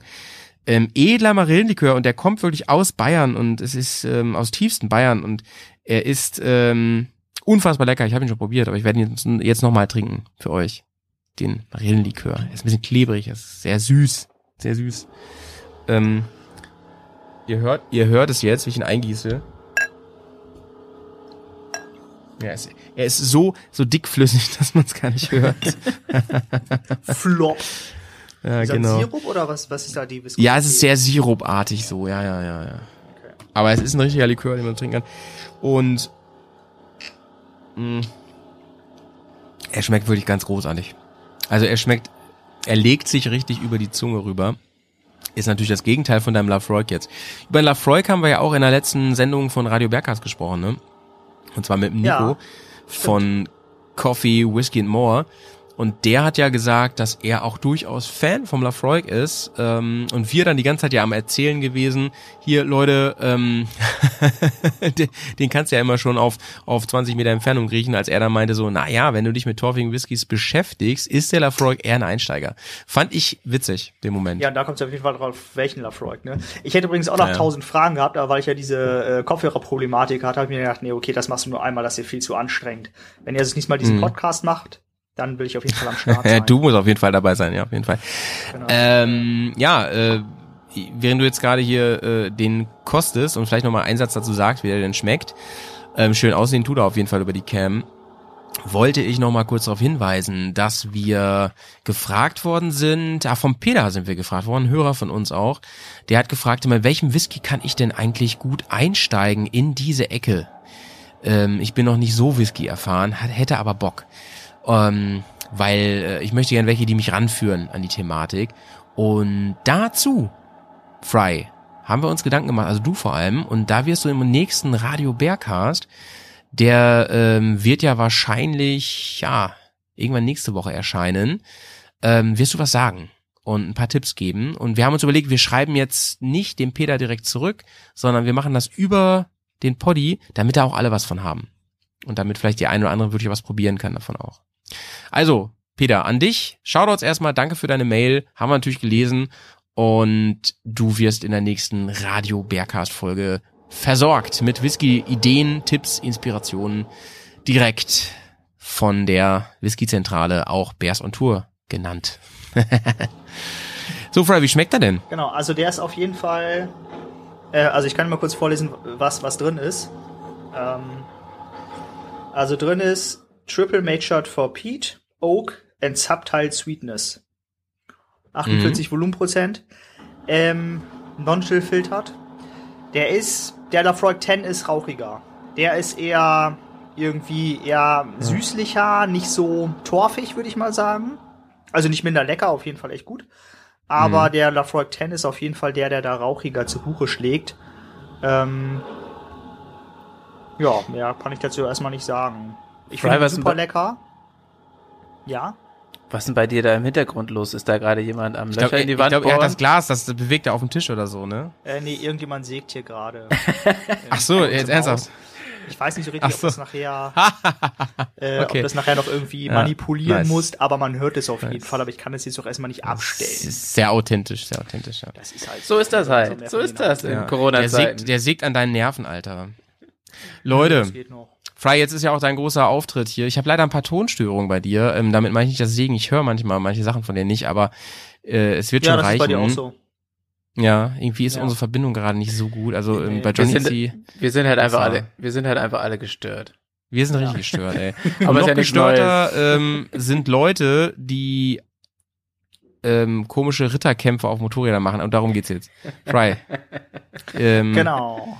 Und the stage das is wieder- yours. So, ich muss mal kurz auf meine Notizen scrollen. Äh, genau, und der Film, der heute als letztes und natürlich dann in der Kategorie Trash äh, vorgestellt wird, heißt Knight Riders. Hat nichts mit Michael Knight, hat nichts mit Kid zu tun, eher Ja. im Gegenteil. ähm, ich, äh, der Klappentext. Billy führt eine Schaustellertruppe an, die Ritterspiele und Turniere auf, Motorrad, auf Motorrädern zum Besten gibt. Für die meisten der Truppe ist es lediglich eine Möglichkeit, Geld zu verdienen. Für Billy ist es allerdings eine Lebenseinstellung. Als die Medien auf die Gruppe aufmerksam werden und mit den verrückten Bikern Geschäfte machen wollen, kommt es zu Diskrepanzen innerhalb der Gruppe. Billy, bis dahin bester Freund, Billys bis dahin bester Freund Morgan, der durch die Aussicht auf Geld, Ruhm geblendet wird, macht Billy den Rang als König streitig. Ein Duell zwischen ihm und Billy bleibt unausweichlich.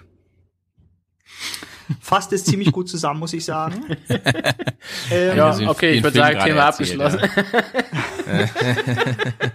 Genau, also äh, Ja. ja. Mm, Ich hatte ja schon vorher ein bisschen geteasert. Der ist nicht so trashig, wie ich erwartet hatte.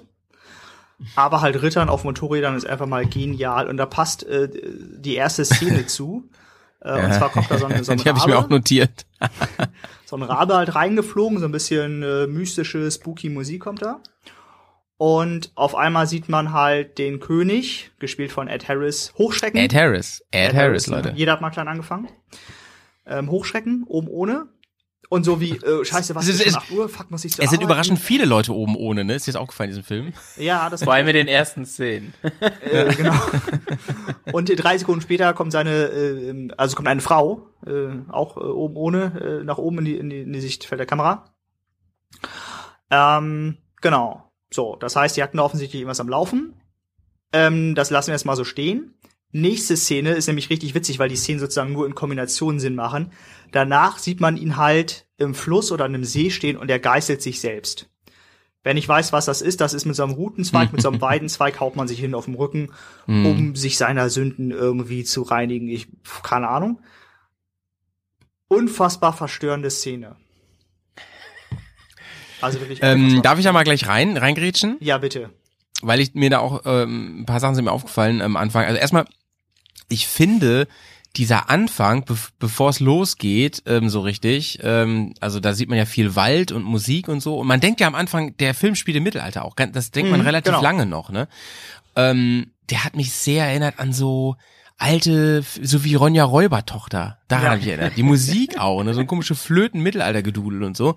Ähm, sehr, ja, fast schon psychedelisch mit so einer Miniflöte halt gespielt. Mhm. Und dann dieser halbnackte Typ, der irgendwie da von seiner äh, äh, Freundin steigt, sag ich mal, ähm, halbnackt. Und ähm, alles ist halt auf diese Ritteroptik gemünzt. Und dann hat er ganz heroisch, hält er dieses Schwert in die Luft, ne? Denkst du, bist bei He-Man gelandet. Aber es Ähm, betet ihr noch vor diesem Schwert nach, Schwert nach dieser Selbstgeißelung, wo du auch denkst so, ja, Mann. Ja, Mann. Und dann, und dann setzt er sich ja die Krone auf, ne? Ja. Und das setzt, und, und, und das setzt dem Ganzen auch die Krone auf, denn man sieht immer das Pferd gerade nicht. Er steigt dann ja auch so auf und so, aber man sieht das Pferd immer nicht, ne? Und dann auf einmal geht die Fahrt durch den Wald los. Er hat eine Rüstung an, es kommt Trompetenmusik, ne? Also so mittelalterliche Trompetenmusik und dann kommt das große und dann sieht man, der sitzt ja gar nicht auf einem Pferd, der sitzt ja auf einem Motorrad mit einer Ritterrüstung. Da denkt man so, Freak, ne? Wie kaputt bist du denn? drauf. Was ist denn da los? Ja. Ich dachte aber die ganze Zeit, ähm, bevor ich den Film gesehen habe, es die Handlung geht da, es geht darum, dass ähm, dass das eine Alternativwelt ist oder vielleicht so eine Endzeitwelt oder sowas, weißt du?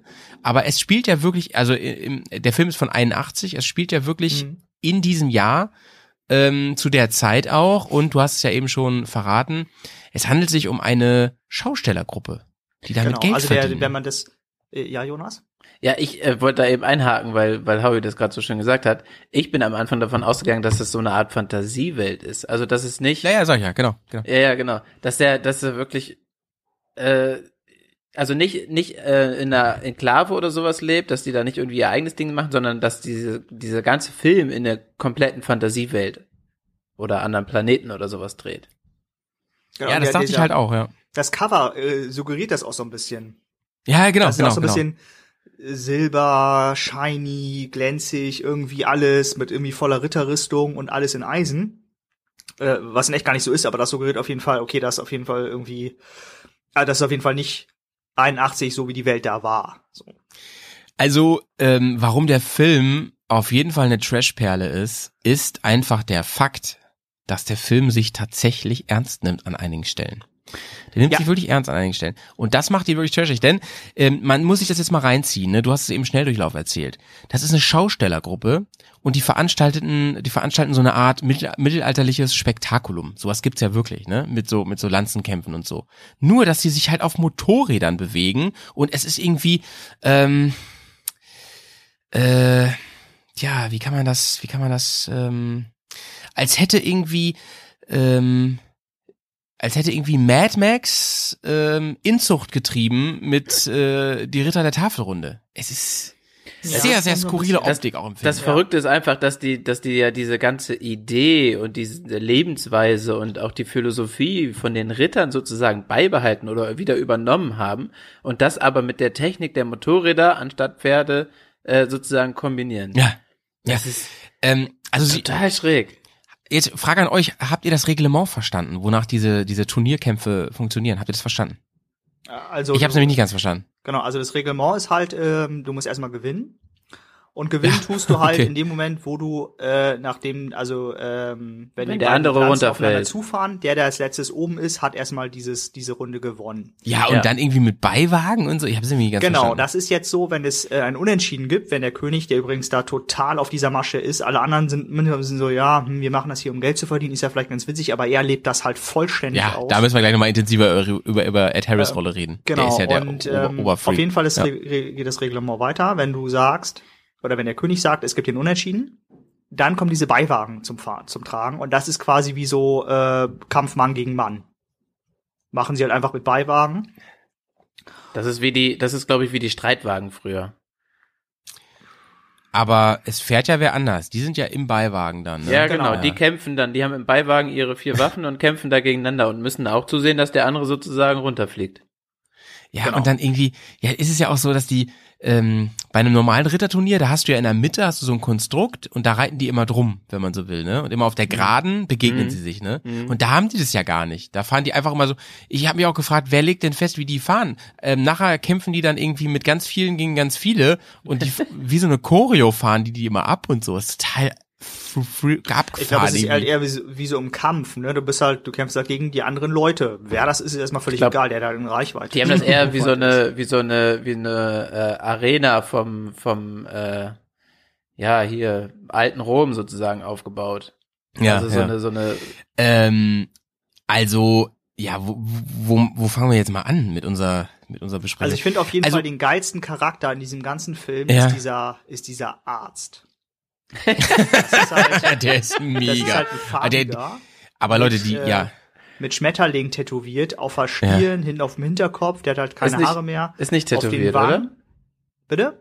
Ist nicht tätowiert, oder? Ich glaube, es ist nur aufgemalt, weil der hat ja auch Szenen, wo er, wo er normal ist, sozusagen, wo er die nicht drauf hat. Ich glaube, das ist Ach so, immer okay, nur gut, kann auch, seine, kann auch seine, sein. seine Schminke sozusagen, wenn er in der Rolle ist. Mm, Okay. Äh, auf jeden Fall heißt der Merlin, ja, war ja irgendwie klar. Oh, und der ist halt gepierst und sieht aus wie der letzte, pff, naja, ne, also den würde ich mir Indianer? ins Messer legen. Aber der wurde irgendwann gefragt, hier, du bist jetzt irgendwie Arzt, ne, ist irgendwie, ne, ne, und er sagt, weiße Weste, keine Kunstfehler, alles top. So.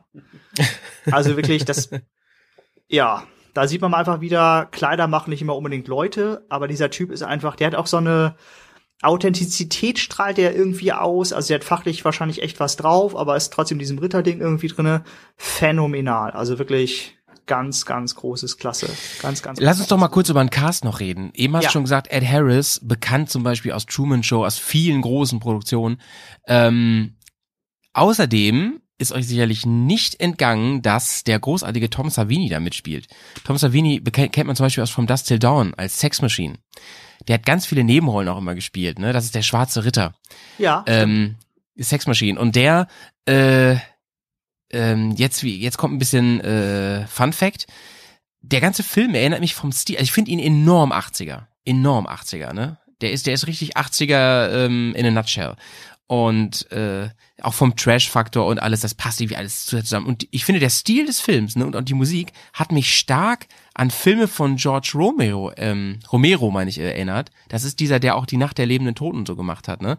Und äh, beim Recherchieren ist mir aufgefallen oder habe ich bin ich darauf gestoßen, dass Tom Savini ähm, witzigerweise ähm, mitgespielt hat bei Rome in, in Romeros Film mehrfach und er hätte auch bei Die Nacht der lebenden Toten mitgespielt, aber er wurde nach Vietnam eingezogen. Er war nämlich auch Make-up Artist und so und hat dann da auch mitgemacht und so. Richtig interessant, ähm, interessanter Fun Fact, aber ich finde erstmal, der Film ist von der Synchro auch so krass 80er. Der ist immer, ich, der ist immer so ein Stück drüber. Wisst ihr, Ja. was ich meine? Das passt Mhm. nie so richtig. Das wirkt auch nie so, als wenn die Stimmen wirklich vor Ort sind, sondern es ist in, es wirkt enorm draufgesprochen und irgendwie Ja. nicht, nicht passend. Aber Howie, weißt du, wer den Film regissiert hat? Knight Riders? Nein, nein, weiß ich nicht. George äh, aber Romero. ich weiß das. George Ach so, der ist von Romero. Ja. Ach, ich Trottel, Alter. Das hab ich gar nicht verstanden. Boah. Grad, Der ist von Romero. Jetzt kommt Ach der so. Bogen und dann hat er gesehen, dass er wirklich von Romero ist, aber nein. Ey, das hatte ich ja echt nicht auf dem Schirm. Großartig. Ach so. Ist, ist ja geil.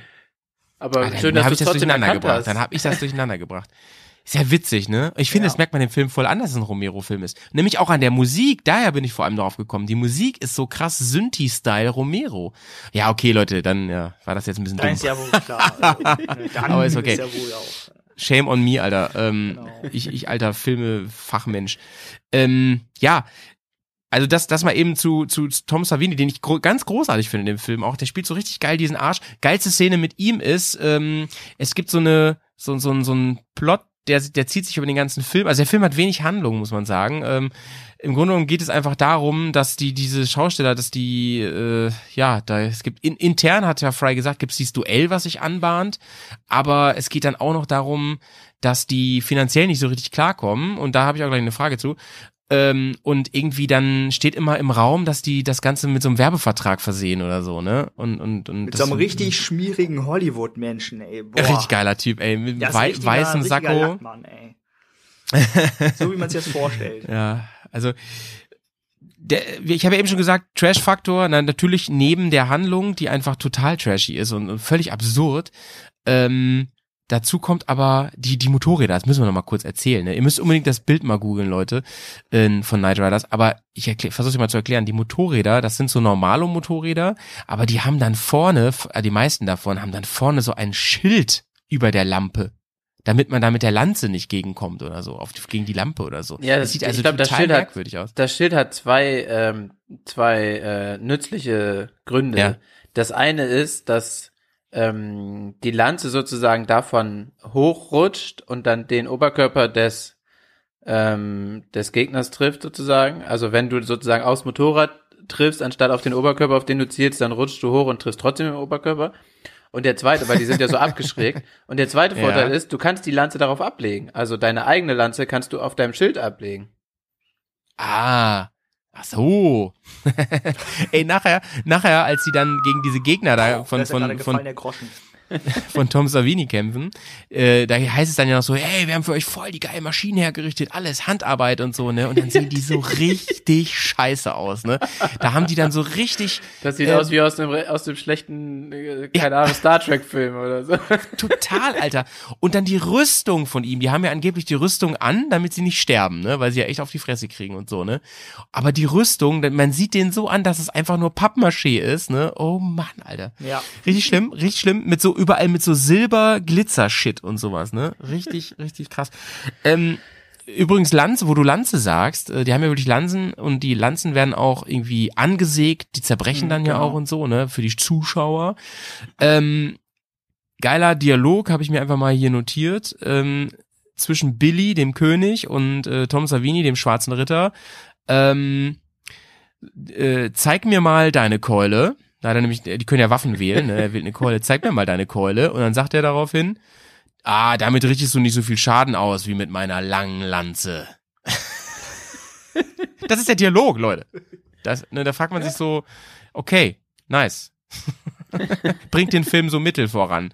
Ja, Aber das gut. sind äh, bei viele von diesen Dialogen, ne? Die sind einfach irgendwie so, ich muss jetzt irgendwas sagen, sonst wirkt's komisch, deswegen sage ich jetzt irgendwie Quatsch.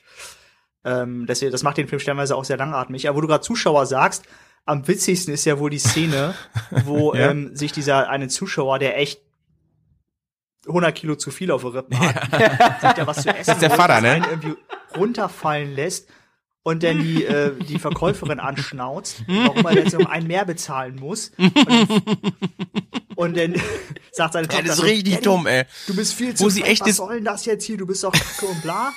Und dann fällt er noch irgendwie hin und kommt alleine Und dann nicht die mehr Tochter, Hoch. die Tochter rastet auf einmal so völlig, Ja. aber so aus dem Nichts rastet sie aus. Ich finde, du bist ein fettes Schwein, so. Und dann, und dann die Mutter guckt so schockiert und sie so, das musste ich jetzt unbedingt mal sagen.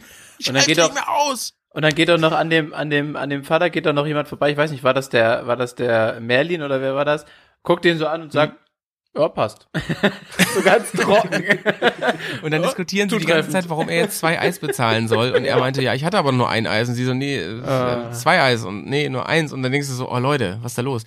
Bester, aber bester Dialog, be bestes Zitat, ähm, habe ich mir auch notiert, als sie, äh, als die Polizei kommt und sagt, hier, das ist doch illegal, was ihr hier macht und so, ne? Und dann sagt er so, aber ich bin korrupt und ihr könnt mich ja bezahlen.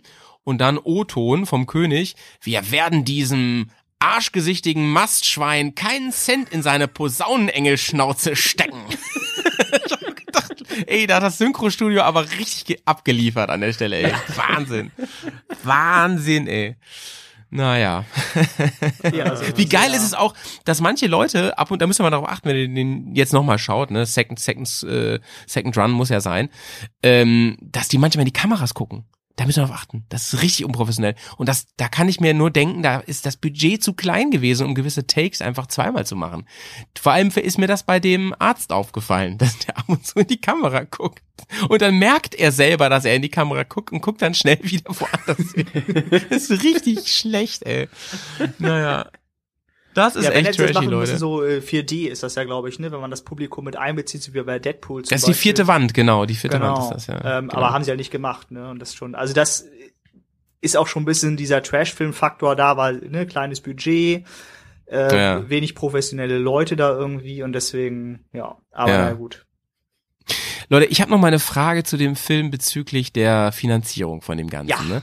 Also es ist ja wie so ein Spektakulum und ähm, die leben ja im Prinzip von den Einnahmen. Ne? Jetzt sagen die aber an einer Stelle, ähm, ja, wir müssen echt mal gucken so, weil ähm, ja permanent äh, äh, gehen die ganze Motorräder kaputt, ne? Teilweise drei die Woche, die dann Kernschrott sind, die man nicht mehr reparieren kann. Und ja, äh, man muss auch ständig neues Werkzeug kaufen. Also die müssen ja unglaublich aggressiv schrauben, dass sie ständig neues Werkzeug brauchen, ne? Das ist schon abgefahren. Also da würde ich mal überlegen, ob ich vielleicht mal zu einer anderen Marke gehen würde, mal feines HZ-Werkzeug kaufe, einmal richtig investieren. Ja, da müssen wir auch mal neue Lanzen kaufen und bauen und so, ne? Und total abgefahren alles, ne? Ähm, naja, und die haben einen enormen Material äh, äh, Ver Verschleiß. Verlust, Verschleiß. Und da fragt man sich, wie refinanzieren die das überhaupt, ne? Denn gefühlt stehen da maximal 15 Leute immer, die dazu gucken und grölen, ne? Und immer dieser dicke Mann. Der ist irgendwie bei jeder Show dabei. Ähm, ja, also, äh, tja. Und dann manchmal kommen da auch nur so brüllende Typen mit, mit Muskeln ins Bild. Ich wette, das waren irgendwelche Statisten, so, die einfach da vor Ort waren. Und die, die, die reißen dann die Arme hoch und dann schreien die einfach so einen Satz so, zeig sie mal so richtig. Das ist so 80er alles. Ich weiß es auch nicht, ey. Richtig heavy, ey. Ja, Richtig heavy. ja, das schon. Also ja, was ist Ja. denn der, ist die konkrete Frage? Ja, wie die das finanzieren, wollte ich eigentlich fragen. Ja, das das- kann ja nicht ja. durch diese 15 Leute sein. Sie haben da ja ein Fi- Finanzierungsproblem offensichtlich, davon reden sie auch die ganze Zeit. Ja, ich Weil die einfach nicht mehr genug aber Leute sie sind ja irgendwie klargekommen ja, bis dahin, ja. Ach so, äh, ja, der, okay. der schwarze Ritter da so einen äh, Vertrag irgendwie anleiern. Um Ja, sie ziemlich sollten sich mal fragen, ob das nicht, einzusteigen. ob das nicht einfach dumm ist, was sie da tun. Aber Vor Dingen, ist doch deren Traum. Das kannst du doch nicht sagen, wenn das dumm ist, aber es ist Ja. deren Traum. Es ist deren Traum, das zu machen. Es ist so So zu leben, alles, es ne? zu leben, nicht einfach nur zu machen, es zu leben. Aber wie sie, wie sie da echt in dieser Traumwelt 100% leben, vor allem dieser Billy, der Das ist König, echt ne? verrückt, Ja. Das ist der Wahnsinn. Und ähm, man hat so das, also ich finde, ähm, zu- also zu dem Billy fällt mir eigentlich nur ein, das ist so ein richtiger, ja, Freak. Das ist ein richtiger Freak, also wie so ein Kleinkind. Man hat die ganze Zeit das Gefühl, der benimmt sich wie so ein, ja, wie so ein Grundschulkind und lebt einfach in seiner Traumwelt. Und sobald jemand, äh, die haben ja auch ihre eigenen Regeln und Gesetze, und sobald jemand versucht, ihn da rauszuholen in die Realität, weil man einfach mal sagt, ey, wir müssen mal was essen und so, wir haben keine Geld hier und äh, vielleicht müssen wir mal bei dem ganzen Schnack hier aufpassen, dass wir vielleicht auch mal un- uns um die Menschen kümmern und so, ne, dann rastet der immer komplett aus. Ja. Zum Beispiel folgt ja alles so diesen Gesetzen und diesen Tafel, Tafelrunde und Ritter sind ja was Besseres und so, ne, Klassengesellschaft und so. Alle haben ja auch Namen wie von aus der Artus-Sage und so, ne. Er ist ja auch, im Prinzip ist er ja Artus, wenn man so will, ne. Und ähm, ein- einmal machen sie eine Besprechung und da kommt ja an, Besprechung darf man nur in der Tafelrunde machen. War ich hier? War ich hier? Nein, ich war hier. Und da rastet er so richtig aus. War das da, er Und ich saß da so, was ist denn jetzt Irgendwie los? sowas. Was denn? Ja. Also, als er da aus dem Knast wiederkommt, also ist wirklich. Ja, der ist Ja. einfach hinüber. Der, was hat Aber der Knast mit dieser ihm Film gemacht? ist ey? irgendwie erschreckend ernsthaft. Auch. Ja, ja also erzähl, da werden viele Dinge thematisiert. Ja, vielleicht so ein bisschen diese, äh, ähm, ja, diese ganze Kapitalismusgeschichte, die man in den USA so kennt, dann die ganze Polizeigewalt, oh, das heißt ganz über Polizei ist übertrieben, aber auf jeden Fall Polizeigewalt wird da thematisiert und äh, ist auf jeden Fall erschreckend ernsthaft. Bitte? Korruption. Korruption, genau. Ähm, Ja. Und ist einfach, also spiegelt auch so ein bisschen irgendwie vielleicht die Zeit wieder, die, es- die, die da war, aber halt auf einer anderen Ebene. Und zwar eher auf so einer, naja, sagen wir mal, trashy Ebene. Ergänzend muss man dazu aber sagen, dass Romero ja mit seinen, ich kenne mich ja ganz gut mit seinen Zombie-Filmen aus, ich glaube, ich habe die alle gesehen, äh, mehrfach, ähm, dass fast immer eine Kapitalismuskritik und eine, ähm, ja, davon abhängige ähm, Sozialschichtenkritik in seinen Filmen ist. Immer. Hm. Manchmal sehr, sehr offensichtlich und manchmal bisschen, Bisschen offensichtlich. Also hier Ja, war also- sie schon sehr offensichtlich, fand ich. Ja. Ja. Ja. Ja, es ging, auch- es geht ja auch viel dann um Freiheit und jeder soll so machen, was er will und sein Ding und so. Das Problem, was ich habe mit diesem Film ist, ich kann den einfach nicht ernst nehmen und ich finde es höchst schwierig, solche Themen in so einem Film verkaufen zu wollen. Also entweder mache ich einen Klamauk-Film oder ich mache einen ernsten Film. Ich finde, der ist, der, der, der, äh, ja, der, allein schon, dass der König Billy immer in diesen Strumpfhosen rumläuft, ne, in so einer hellbraunen Strumpfhose. Ja. Das sieht aber so affig aus, als hätte der, als hätte der gerade seinen Schlafanzug Ja, aber so waren Ritter früher. Die haben doch auch nichts anderes getragen. Helden in Strumpfhosen, ja. Ja, ist Ja, ja so bisschen nicht wie Robin. Hood halt in den Ich wollte Strumpfhosen. gerade sagen, la Robin Und Hood. ey, dann kommt einmal so ein Junge zu ihm, so ein Fan, und der hat so eine Zeitschrift mit. Da wurde über Ja. die geschrieben, ne? Und Oh ja, das fand ich, das fand ich eine scheiße, krasse Ne? Szene. Und dann sagt der, sagt der Junge so zu ihm, kann ich ein Autogramm in diese Zeitschrift haben? Da guckt sich das an so, nein, das kann ich einfach nicht tun. Und dann der ganze, dann geht der Dialog noch weiter und er sagt eigentlich die ganze Zeit immer nur so, du musst es doch verstehen. Ich kann das einfach nicht tun. Weil das das, musst so du ein, verstehen. so ein Klatschblatt ist irgendwie. Er, er, er und er will das ja nicht Ah. unterschreiben, weil dieser, dieser, dieser Artikel in einer Zeitschrift ist, wo er Ja. der Meinung ist, äh, das ist es nicht wert. Ja, ja, ja, ja, ja, ja, ja. Ja, ja, ja, ja, ja. Leute, ey. Trotzdem, ja, Äh, was also was auch noch ein bisschen äh, interessant ist, ist, dass äh, mit dieser Sozialkritik, dass ja der Schwarze Ritter erst diesen Agenten organisiert und dann wie so ein Teil der, der Truppe abzieht und damit sein eigenes äh, Ding machen will. Und dann läuft es aber doch nicht so richtig geil, weil da auch irgendwie viel so Clinch unter den Leuten irgendwie da, da auftritt. Also nicht zwischen sein, unter seinen Leuten, aber so andere Leute, die dieser Agent da irgendwie unter Vertrag hat. Und dann sieht er auf einmal, ist doch alles gar nicht so rosig, wie man immer tut und geht auch dann wieder zurück und löst den alten König quasi ab. Also auch sehr, also ich kann mir schon vorstellen, dass es auch so läuft. Also nicht immer natürlich, ne, aber das ist halt schon irgendwie, erst wird dir halt viel versprochen, am Ende ist doch nur irgendwie, sieb- na, sagen wir 50 Prozent davon irgendwie wahr. Ja, so ist das im Leben, ne? So genau, und das ist halt schon irgendwie, also es ist nicht so trashy, wie das zum Beispiel bei den, zum Beispiel, zum Beispiel bei den anderen Filmen irgendwie war. Aber na gut. Ähm, Ich gelobe besser. aber doch schon sehr, aber doch schon sehr. Wir haben ja auch, halt glaube ich, sehr. so Film, ne, und die sind immer so ein bisschen drüber. So. Ist halt auf eine, deutlich, eine ganz ja. andere Art trashy gewesen irgendwie. Ja, also genau.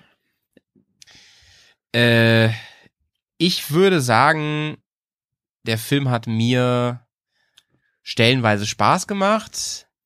Die meiste Zeit fand ich ein bisschen anstrengend, weil ist halt, er hat auch ein ganz komisches Pacing so, ne? Also das Tempo des Films ist auch puh, ja super 80er, super komisch irgendwie.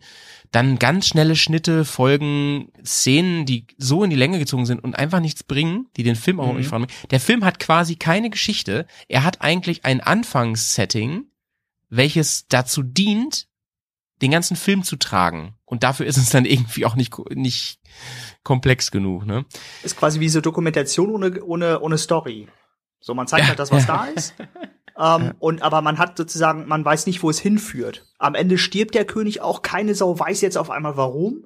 Er ist einfach jetzt weg und fährt gegen so einen LKW. Ja, ein fetter Spoiler, den muss ich piepen. ich wollte gerade sagen, das war aber ein fetter, Äh, fetter also Spoiler. Freunde, im Vorgespräch meinte, meintest du, dass hier wir bei diesem Film auf Spoiler überhaupt gar nicht Rücksicht nehmen müssen. Da wäre das Stimmt, völlig stimmt. okay, alles zu spoilern. Stimmt, stimmt, stimmt. So, ne? Ja, Und hast recht. Also das ist wirklich wie so eine Dokumentation ohne Story, man weiß gar nicht, wo es hingeht. Es gaben sich wieder 17.000 Handlungsstränge irgendwie auf, die alle irgendwie nachher lose wieder zusammenführen. Also wirklich sehr kompliziert und stellenweise Ja, und, ja, und aber auch wieder nicht kompliziert, weil es irgendwie dann auch irgendwie alles so trivial ist, so. Ja. Weiß ich auch nicht. Ich Ja. glaube, das Also ist einfach so gefühlt, möchte gern tiefgründig. Also das ist so gezwungen Tiefgründigkeit, die aber irgendwie auch nicht da ist. wo eigentlich nichts ist, genau. Also Ja, ja, quasi genau. Aus, aus Also wenig es- viel zu machen und das, Ja. äh, ja. Das ist Funktioniert eher so ein. Film, wenn du sagst, okay, ich bin jetzt eben mit, was weiß ich, fünf Leute zu Hause, Kiste Bier dabei, wir lassen irgendwie Glotze laufen und da kann man nicht gut gucken. Da macht's aber nichts, wenn man zehn Minuten nicht aufpasst, weil das ist alles so geradlinig und straight. Ja. Er wird übrigens bei Amazon gehandelt als absoluten Klassiker. Okay, gut, dass wir das abgehakt haben. Ja, gut. ja. Ja, ähm, also ich äh, meine, liegt ja im Auge des Betrachters. äh, Habt ihr hier eine ihn- Szene, die euch ja? besonders gefallen hat? Oder besonders im, im Gedächtnis geblieben ist? Jonas will zum Schluss kommen. Nee. Also, ähm, nein. Meine Szene habe ich ja äh, gerade schon ein bisschen angeteasert, ähm, und zwar mit dem, ähm, äh, wo sich dieser, dieser Arzt halt vorstellt, diesen Bully, und auf einmal der Polizist halt ankommt, wo der König halt sagt, ne, wir zahlen hier gar nichts und so. Und äh, nee, es ist ja alles ärztlich und alles koscher und äh, tippitoppi. Und dann guckt Mhm. er halt den ähm, Merlin an und sagt, was, du bist Arzt? Ja, ich bin Arzt. Weiße Weste, keine Kunstfehler, alles super. Mhm. Ja, so. Das fand ich einfach eine ziemlich abgefahrene Szene, weil dieser Typ auch einfach so geil ist. Ey, das ist ich, nur deswegen würde ich diesen Film gucken, weil dieser Arzt einfach der Hammer ist. Fun Fact an der Stelle, ähm, kennt ihr den Film Enemy at, at the Gates? So ein, so ein, so ein Scharfschützenkriegsfilm. Nee. Jedenfalls äh, spielt da Ed Harris die Hauptrolle, kann man sagen. Okay. Ähm, eine Hauptrolle. Und ähm, er heißt König in dem Film, fällt mir gerade ein. Ist das nicht witzig? Meinst du, das ist eine Anspielung auf diesen Klassiker? Weiß ich nicht. Keine Ahnung, ehrlich gesagt. Also ich finde aber grundsätzlich, dass eine Honda Sechszylinder auf jeden Fall äh, das passende Gefährt ist für einen König. Ja, das stimmt. Das, das äh, vor allem in Rot. Ähm, was ich, was ich, was mir besonders aufgefallen ist an diesem Film, ist einfach, das Ja. ist eigentlich nicht eine Szene, sondern die wiederholt sich immer so ein bisschen. Ich habe sie trotzdem nicht wirklich verstanden. Ist diese Krähe, die ja gleich am Anfang mit drin ist, die immer wieder Ja. mit reinkommt und die Ja, ja, nachher noch person personifiziert wird. Ja, aber das ist ähm, typische Symbolik aus diesem Film. Hast du mal äh, Vikings gesehen? Da spielt ja die Krähe auch so eine ganz wichtige Rolle. Ja, ja, ich weiß, es gibt äh, ganz häufig Filme, wo der eine Rolle spielt. Das ist ja bei Game of Ja. Thrones auch so, aber ähm, in diesem Film habe ich die Rolle einfach nicht verstanden. Also ich fand sie. Ich glaube, das ist auch Ich keine- fand das, das- das, war das wieder so gezwungen. verstehen. Aber, aber Ja, genau, Sie, es- aber sie ist ist, so, sie ist so ähm, gefühlt wichtig für diesen Film, obwohl sie eigentlich nichts aussagt. Und das fand ich irgendwie strange. weil sie gleich Öffner ist, weil sie eigentlich das Ende mit abschließt und immer drin, immer zwischendrin immer wieder auftaucht. Aber ohne, ohne einen wirklichen Hintergrund, oder? Ich habe ihn nicht verstanden. Äh, noch ein Fun Fact übrigens, äh, Stephen King kennt ihr, ne? Den Autor. Ja. Ist ja so, so einer der ja. größten, der, der, der wichtigsten und größten Autoren eigentlich der Welt. Was, Also was nicht, ich kenne ihn nicht persönlich, aber ich habe schon mal von ihm gehört. Popkultur- ja. äh, der spielt mit in dem Film. Der hat einen Cameo-Auftritt. Echt? Wo? Der ist, ähm, ich habe es nur gelesen. Ich, hab, ich weiß auch nicht, wo an welcher Stelle genau. Er ist äh, im Publikum mit seiner Frau, Stephen King. Als, als Zuschauer wahrscheinlich, oder? Ja, genau, als Zuschauer. Ja. Ach, witzig. Da muss ich da auf jeden Fall mal ich reingucken. gelesen. Ja. Ähm, mh, ja. Ansonsten, ich weiß nicht, was kann man noch sagen zu dem Film? Ich, ich finde es wirklich, Hast du schon gesagt, was deine beste Stelle war? ich habe keine. Okay, gut. Da waren Also, alle Stellen also- gleich geil. Ich fand sie alle gleich geil, die ganzen Stellen. Ja, Konsequent am besten fand ich diesen Dialog, den ich eben vorgelesen habe. Ah, Den okay. finde ich am besten. Diesen, diesen mit, mit den, Ja. äh, mit, mit dem, wo sie ihm kein Geld geben wollen, ja. Ah. ja. Man, ähm, man kann auch sagen, dass der im Uncut äh, übrigens 145 Minuten dauert. Das ist der Wahnsinn. Also dauert fast drei Stunden im Uncut. Hm. Wo man sich fragt, so, ey, Romero, ähm, Bruder, äh, eine Stunde weniger hätte, hätte man machen Vielleicht- können und der Film wäre der gibt gleiche. Vielleicht gibt der Film dann mehr Sinn, wer weiß. Ah. Wir können uns das ja noch mal reinziehen. genau. Wenn dieser ganze Corona-Kram vorbei ist, dann machen wir nochmal bei Malte so eine Session, drei Stunden, Night Riders. Ja. Ja. Unbedingt. Also der Film ist an sich, man, man könnte sagen, der ist einfach, in, der ist einfach zu, für eine gute Bewertung, auch selbst unter dem Motto Trash, finde ich ihn in, in sich zu inkohärent, also zu unstimmig so. Der versucht, manchmal ist er so enorm lächerlich und dann versucht er aber eine ernsthafte Message rüberzubringen. Ich weiß nicht, irgendwie der zündet bei mir nicht. So, der hat sicherlich so einen 80er Charme, das ist ganz nice irgendwie so. Aber, ähm, nee, nee. Irgendwie ist es, Leider nein, leider gar nicht. Leider nein. Leider nein. Hm. Aber Fry, du kannst mich da gerne. Ähm, ich bin auch verwöhnt mit den Trashperlen von dir, muss ich auch sagen. Ja, ne? Ich bin erstmal- auch etwas enttäuscht, muss ich sagen, aber na gut, man kann nicht alles haben, ne? Ja. Jetzt habe ich, ja Ich- dieses Constraint mit Motorrad da drinne. Ähm, Ja, ja, ich, also ich, ich finde auch geil, dass, dass du den genommen hast. Äh, Es muss auch nicht jeder Film immer eine ähm, positive Überraschung sein, denn das Cover ist einfach der Wahnsinn. Ja. Das Cover ist der Wahnsinn, wo er da vorne drauf ist mit dieser Rüstung, die es übrigens im Film so nicht gibt, ne, muss man auch mal sagen. Genau. So wie er auf dem Cover ist. Ja. so ich bin aber auch ein Trottel, da steht ja George A. Romeros äh, Night Riders auch vorne drauf. Ja, weiß ich auch nicht, ich bin einfach zu doof, ey. Amateur. Naja, gut. Wahrscheinlich habe ich sogar gelesen und fühle mich jetzt nur klug, dass ich das an der Musik erkannt habe und habe es eigentlich gelesen, unterbewusst. Naja. Nee, Wer weiß, überzeugt mich nicht so richtig. Du siehst gerade ein bisschen skeptisch aus. Ah, naja, ich finde die, die Ausstattung des Films, der sieht man einfach krass an, dass die kein Geld hatten irgendwie. Es wirkt alles super billig und deswegen auch lächerlich irgendwie. Und der Film hat ganz viel ähm, unfreiwillige Komik, die das lächerlich machen irgendwie. Wo man denkt, so, das soll eigentlich gar kein Gag sein. Und das macht ihn zu Trash letzten Endes auch, ne? Ja. Äh, wo du so ein großer Romero-Fan bist, ähm, andere Frage, weißt du, wie lange er da schon aktiv war? Also das aus seiner Das war, das Anfangszeit? muss, das muss Anfang seiner Karriere gewesen sein. Okay. Ja. Und ja auch von, von, ähm, von Ed Harris zum Beispiel auch, ne? Mhm. Ja. Ja. Also was ich erstaunlich finde in dem Film, das ist jetzt kein Moment, ne, aber was ich am erstaunlichsten finde, ist, wie sie es rüberbringen, dass dieses, dieser Kodex, den die da leben, dieser Ritterkodex, ne, wie ernst denen das ist, wie sehr sie in dieser Welt stecken, das finde ich schon ein bisschen faszinierend. Das bringen sie schon sehr glaubhaft rüber, weil ja, man merkt richtig, dass die in dem Film nur danach leben und ich und das wäre so meine abschließende Frage an euch. Glaubt ihr, sowas könnte es wirklich geben? Ich habe da mal gegoogelt, habe da jetzt nichts zu gefunden, aber ich würde sagen, in den USA auf jeden Fall, oder? Da ist alles möglich. Ich kann mir das schon vorstellen, ja. Also ich meine, es gibt ja auch hier Leute, die an, an so, an so Mittelaltermärkten und, und so Mittelaltertreffen und sowas teilnehmen und da wirklich auch mit Enthusiasmus dabei sind und sich wirklich äh, an dem ganzen Wochenende oder was weiß ich, wie lange dieses Treffen dann geht, ähm, an diese Regeln halten. Du darfst kein Mhm. Handy dabei haben, du darfst das nicht und so. Also ich glaube schon, dass es sowas geben kann. Aber das ist ja für Bisschen die so amisch. sowas wie ein Hobby. Und nicht, oder die leben das ja wirklich, das ist ja sozusagen deren Daseinsberechtigung Ja, ja, das ist, halt das ist ein Kodex Hobby. leben, ne? Ja, das ist ein Hobby in dem Moment, aber ich glaube schon, dass es da immer noch ein Extrem geben kann. Ja, auf jeden Also, Fall, genau. Ja. Ähm, Ich habe übrigens es gibt auf jeden Fall ein paar Plotholes auch, das wollte ich nochmal erwähnen. Das macht den Film halt auch nicht gerade besser. Also es gibt so manchmal so Plotholes, wo ich denke so, ja, vielleicht ja, wir haben jetzt nicht den Uncut gesehen, den haben wir nicht organisieren können irgendwie, ne? Ähm, aber zum Beispiel gibt es so eine Szene, wo die Geliebte von dem einen da, das Mädel, ähm, in der einen Szene halt bei so einer Party da total abgeht und, und super happy ist und dann gibt's einen Schnitt auf einmal und dann ist sie Tränen unterlaufen und verlässt ihn und man weiß überhaupt nicht warum. Also es sind so kleine Plotholes, die, wo Mhm. man immer wieder so denkt, so, da verliert mich der Film einfach. Weißt Er du? verlässt Was sie. mein? Ja, aber das sieht man gar nicht so. Das wird total so, das ist dann auf einmal so. Man weiß gar nicht, man hat das gar nicht mitbekommen und so. Und da fragt man sich, ja, wenn es aber nicht wichtig ist, warum zeigt es dann überhaupt? Und so. Ja, so mehrere Kleinigkeiten irgendwie. Ja. Also ich habe gerade nochmal nachgeguckt. Ähm, das war der sechste Film, zumindest laut Wikipedia, wo, ähm, wo er Regie und Drehbuch geführt hat.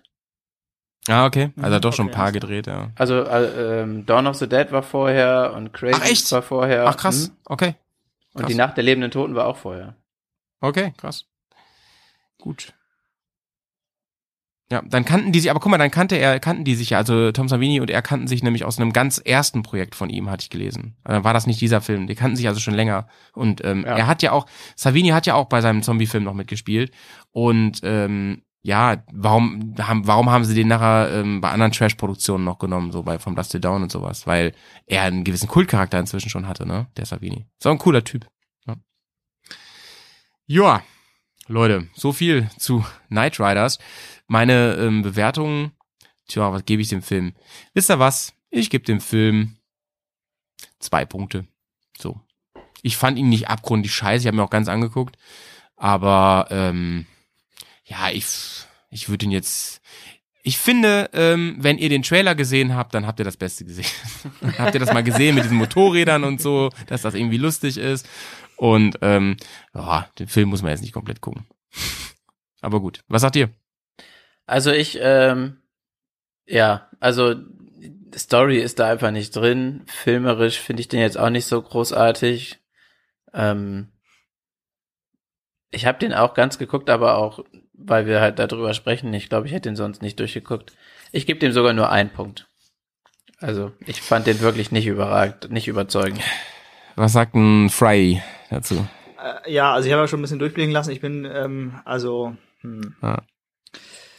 Dich Also- holt Trash ja auch immer ganz gut ab. Du bist ja unser Trash-Minister, Genau, aber dafür Trash ist er jetzt, sehr gut ab. dafür Äh, ist er gar nicht trashig genug, ne? Da- Das hat ist dich so ja, abholen, genau, ne? das ist nämlich ein bisschen der Punkt. Ähm, vielleicht habe ich oder wurde die Messlatte auch vorher ein bisschen hochgesetzt, das äh, kann ich nicht sagen, aber auf jeden Fall ist ja, Ja, halt, ja. ist zwischen dem letzten und dem aktuellen auf jeden Fall eine ganz, ganz große Lücke von der Trashigkeit her. Ja. Äh, und deswegen Es ist halt einfach kein Fisch, an. kein Fleisch. Das ist. Genau, und deswegen melde ich, mich, äh, melde ich mich da einfach an, genau. Äh, schließe ich mich einfach Malte an und sage, zwei Punkte, ja, weil, also der Trash-Faktor ist einfach echt nicht so hoch. Das heißt, wir kommen auf ähm, 1,6. 1,6 Punkte. Das ist sehr, sehr weit hinten, Leute. Aber das hat er auch verdient, ne? Haben wir auch, glaube ich, Genau, ganz gut hier also, ne? auseinandergepflückt. Ja. Ich glaube, das ist Schlusslicht, oder? Aktuell. Ja, im, unser- ich, ich würde mich freuen, wenn einer von euch beiden mal äh, diese Liste wirklich zusammenstellt, aus den, dass wir die ein bisschen führen können. Ich versuche das cool. mal. Ich versuche das Nice. mal. Ja, auf dem Zettel zu Musst du nur ein bisschen rum. Aber dafür setzen wir ja Kapitelmarker in unsere, ne? Da kannst du ja mal hinskippen eigentlich. Ja, ich, äh, dann kann ich die ja nicht mal nutzen. Kannst du endlich mal nutzen, ne? ähm, nutzen, ähm, nutzen könnt ihr übrigens auch diese für viele gerade frei gewordene Zeit durch, durch diese Virus-Scheiße, die gerade läuft, ähm, und euch unsere älteren Folgen, vor allem die natürlich die beiden Filmabende mal reinknallen. Die gibt's nämlich kostenlos bei uns im Feed hier. Nummer eins und Nummer zwei. Und ich kann euch sagen, da sind wirklich einige Empfehlungen dabei, die wirklich ernsthaft geguckt werden sollten. Und einige, glaube ich, kann man sich auch einfach lustig anhören, wie wir die besprechen, weil wir echt Spaß hatten mit einigen Perlen da. Ähm, ja, ich habe schon gesagt, ihr könnt uns auch bei Patreon unterstützen. Und dafür gibt's noch nochmal den Jingle ganz kurz hier.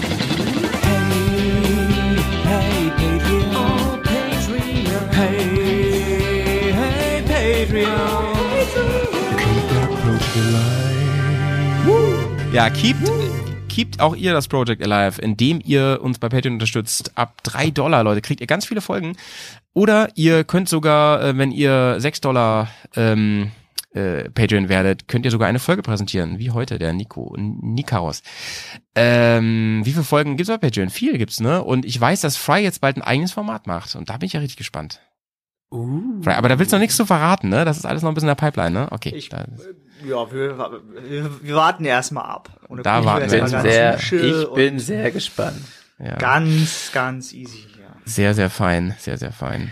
Und ähm, was ich noch sagen wollte, weil du eben gesagt Ja. hast, wer die Zeit hat und sich die Filme mal anschaut, äh, gebt uns mal Feedback. Sagt mal was zu dem Film, wie ihr das so seht, vielleicht auch eine Bewertung Ja. von euch. Da bin ich mal gespannt.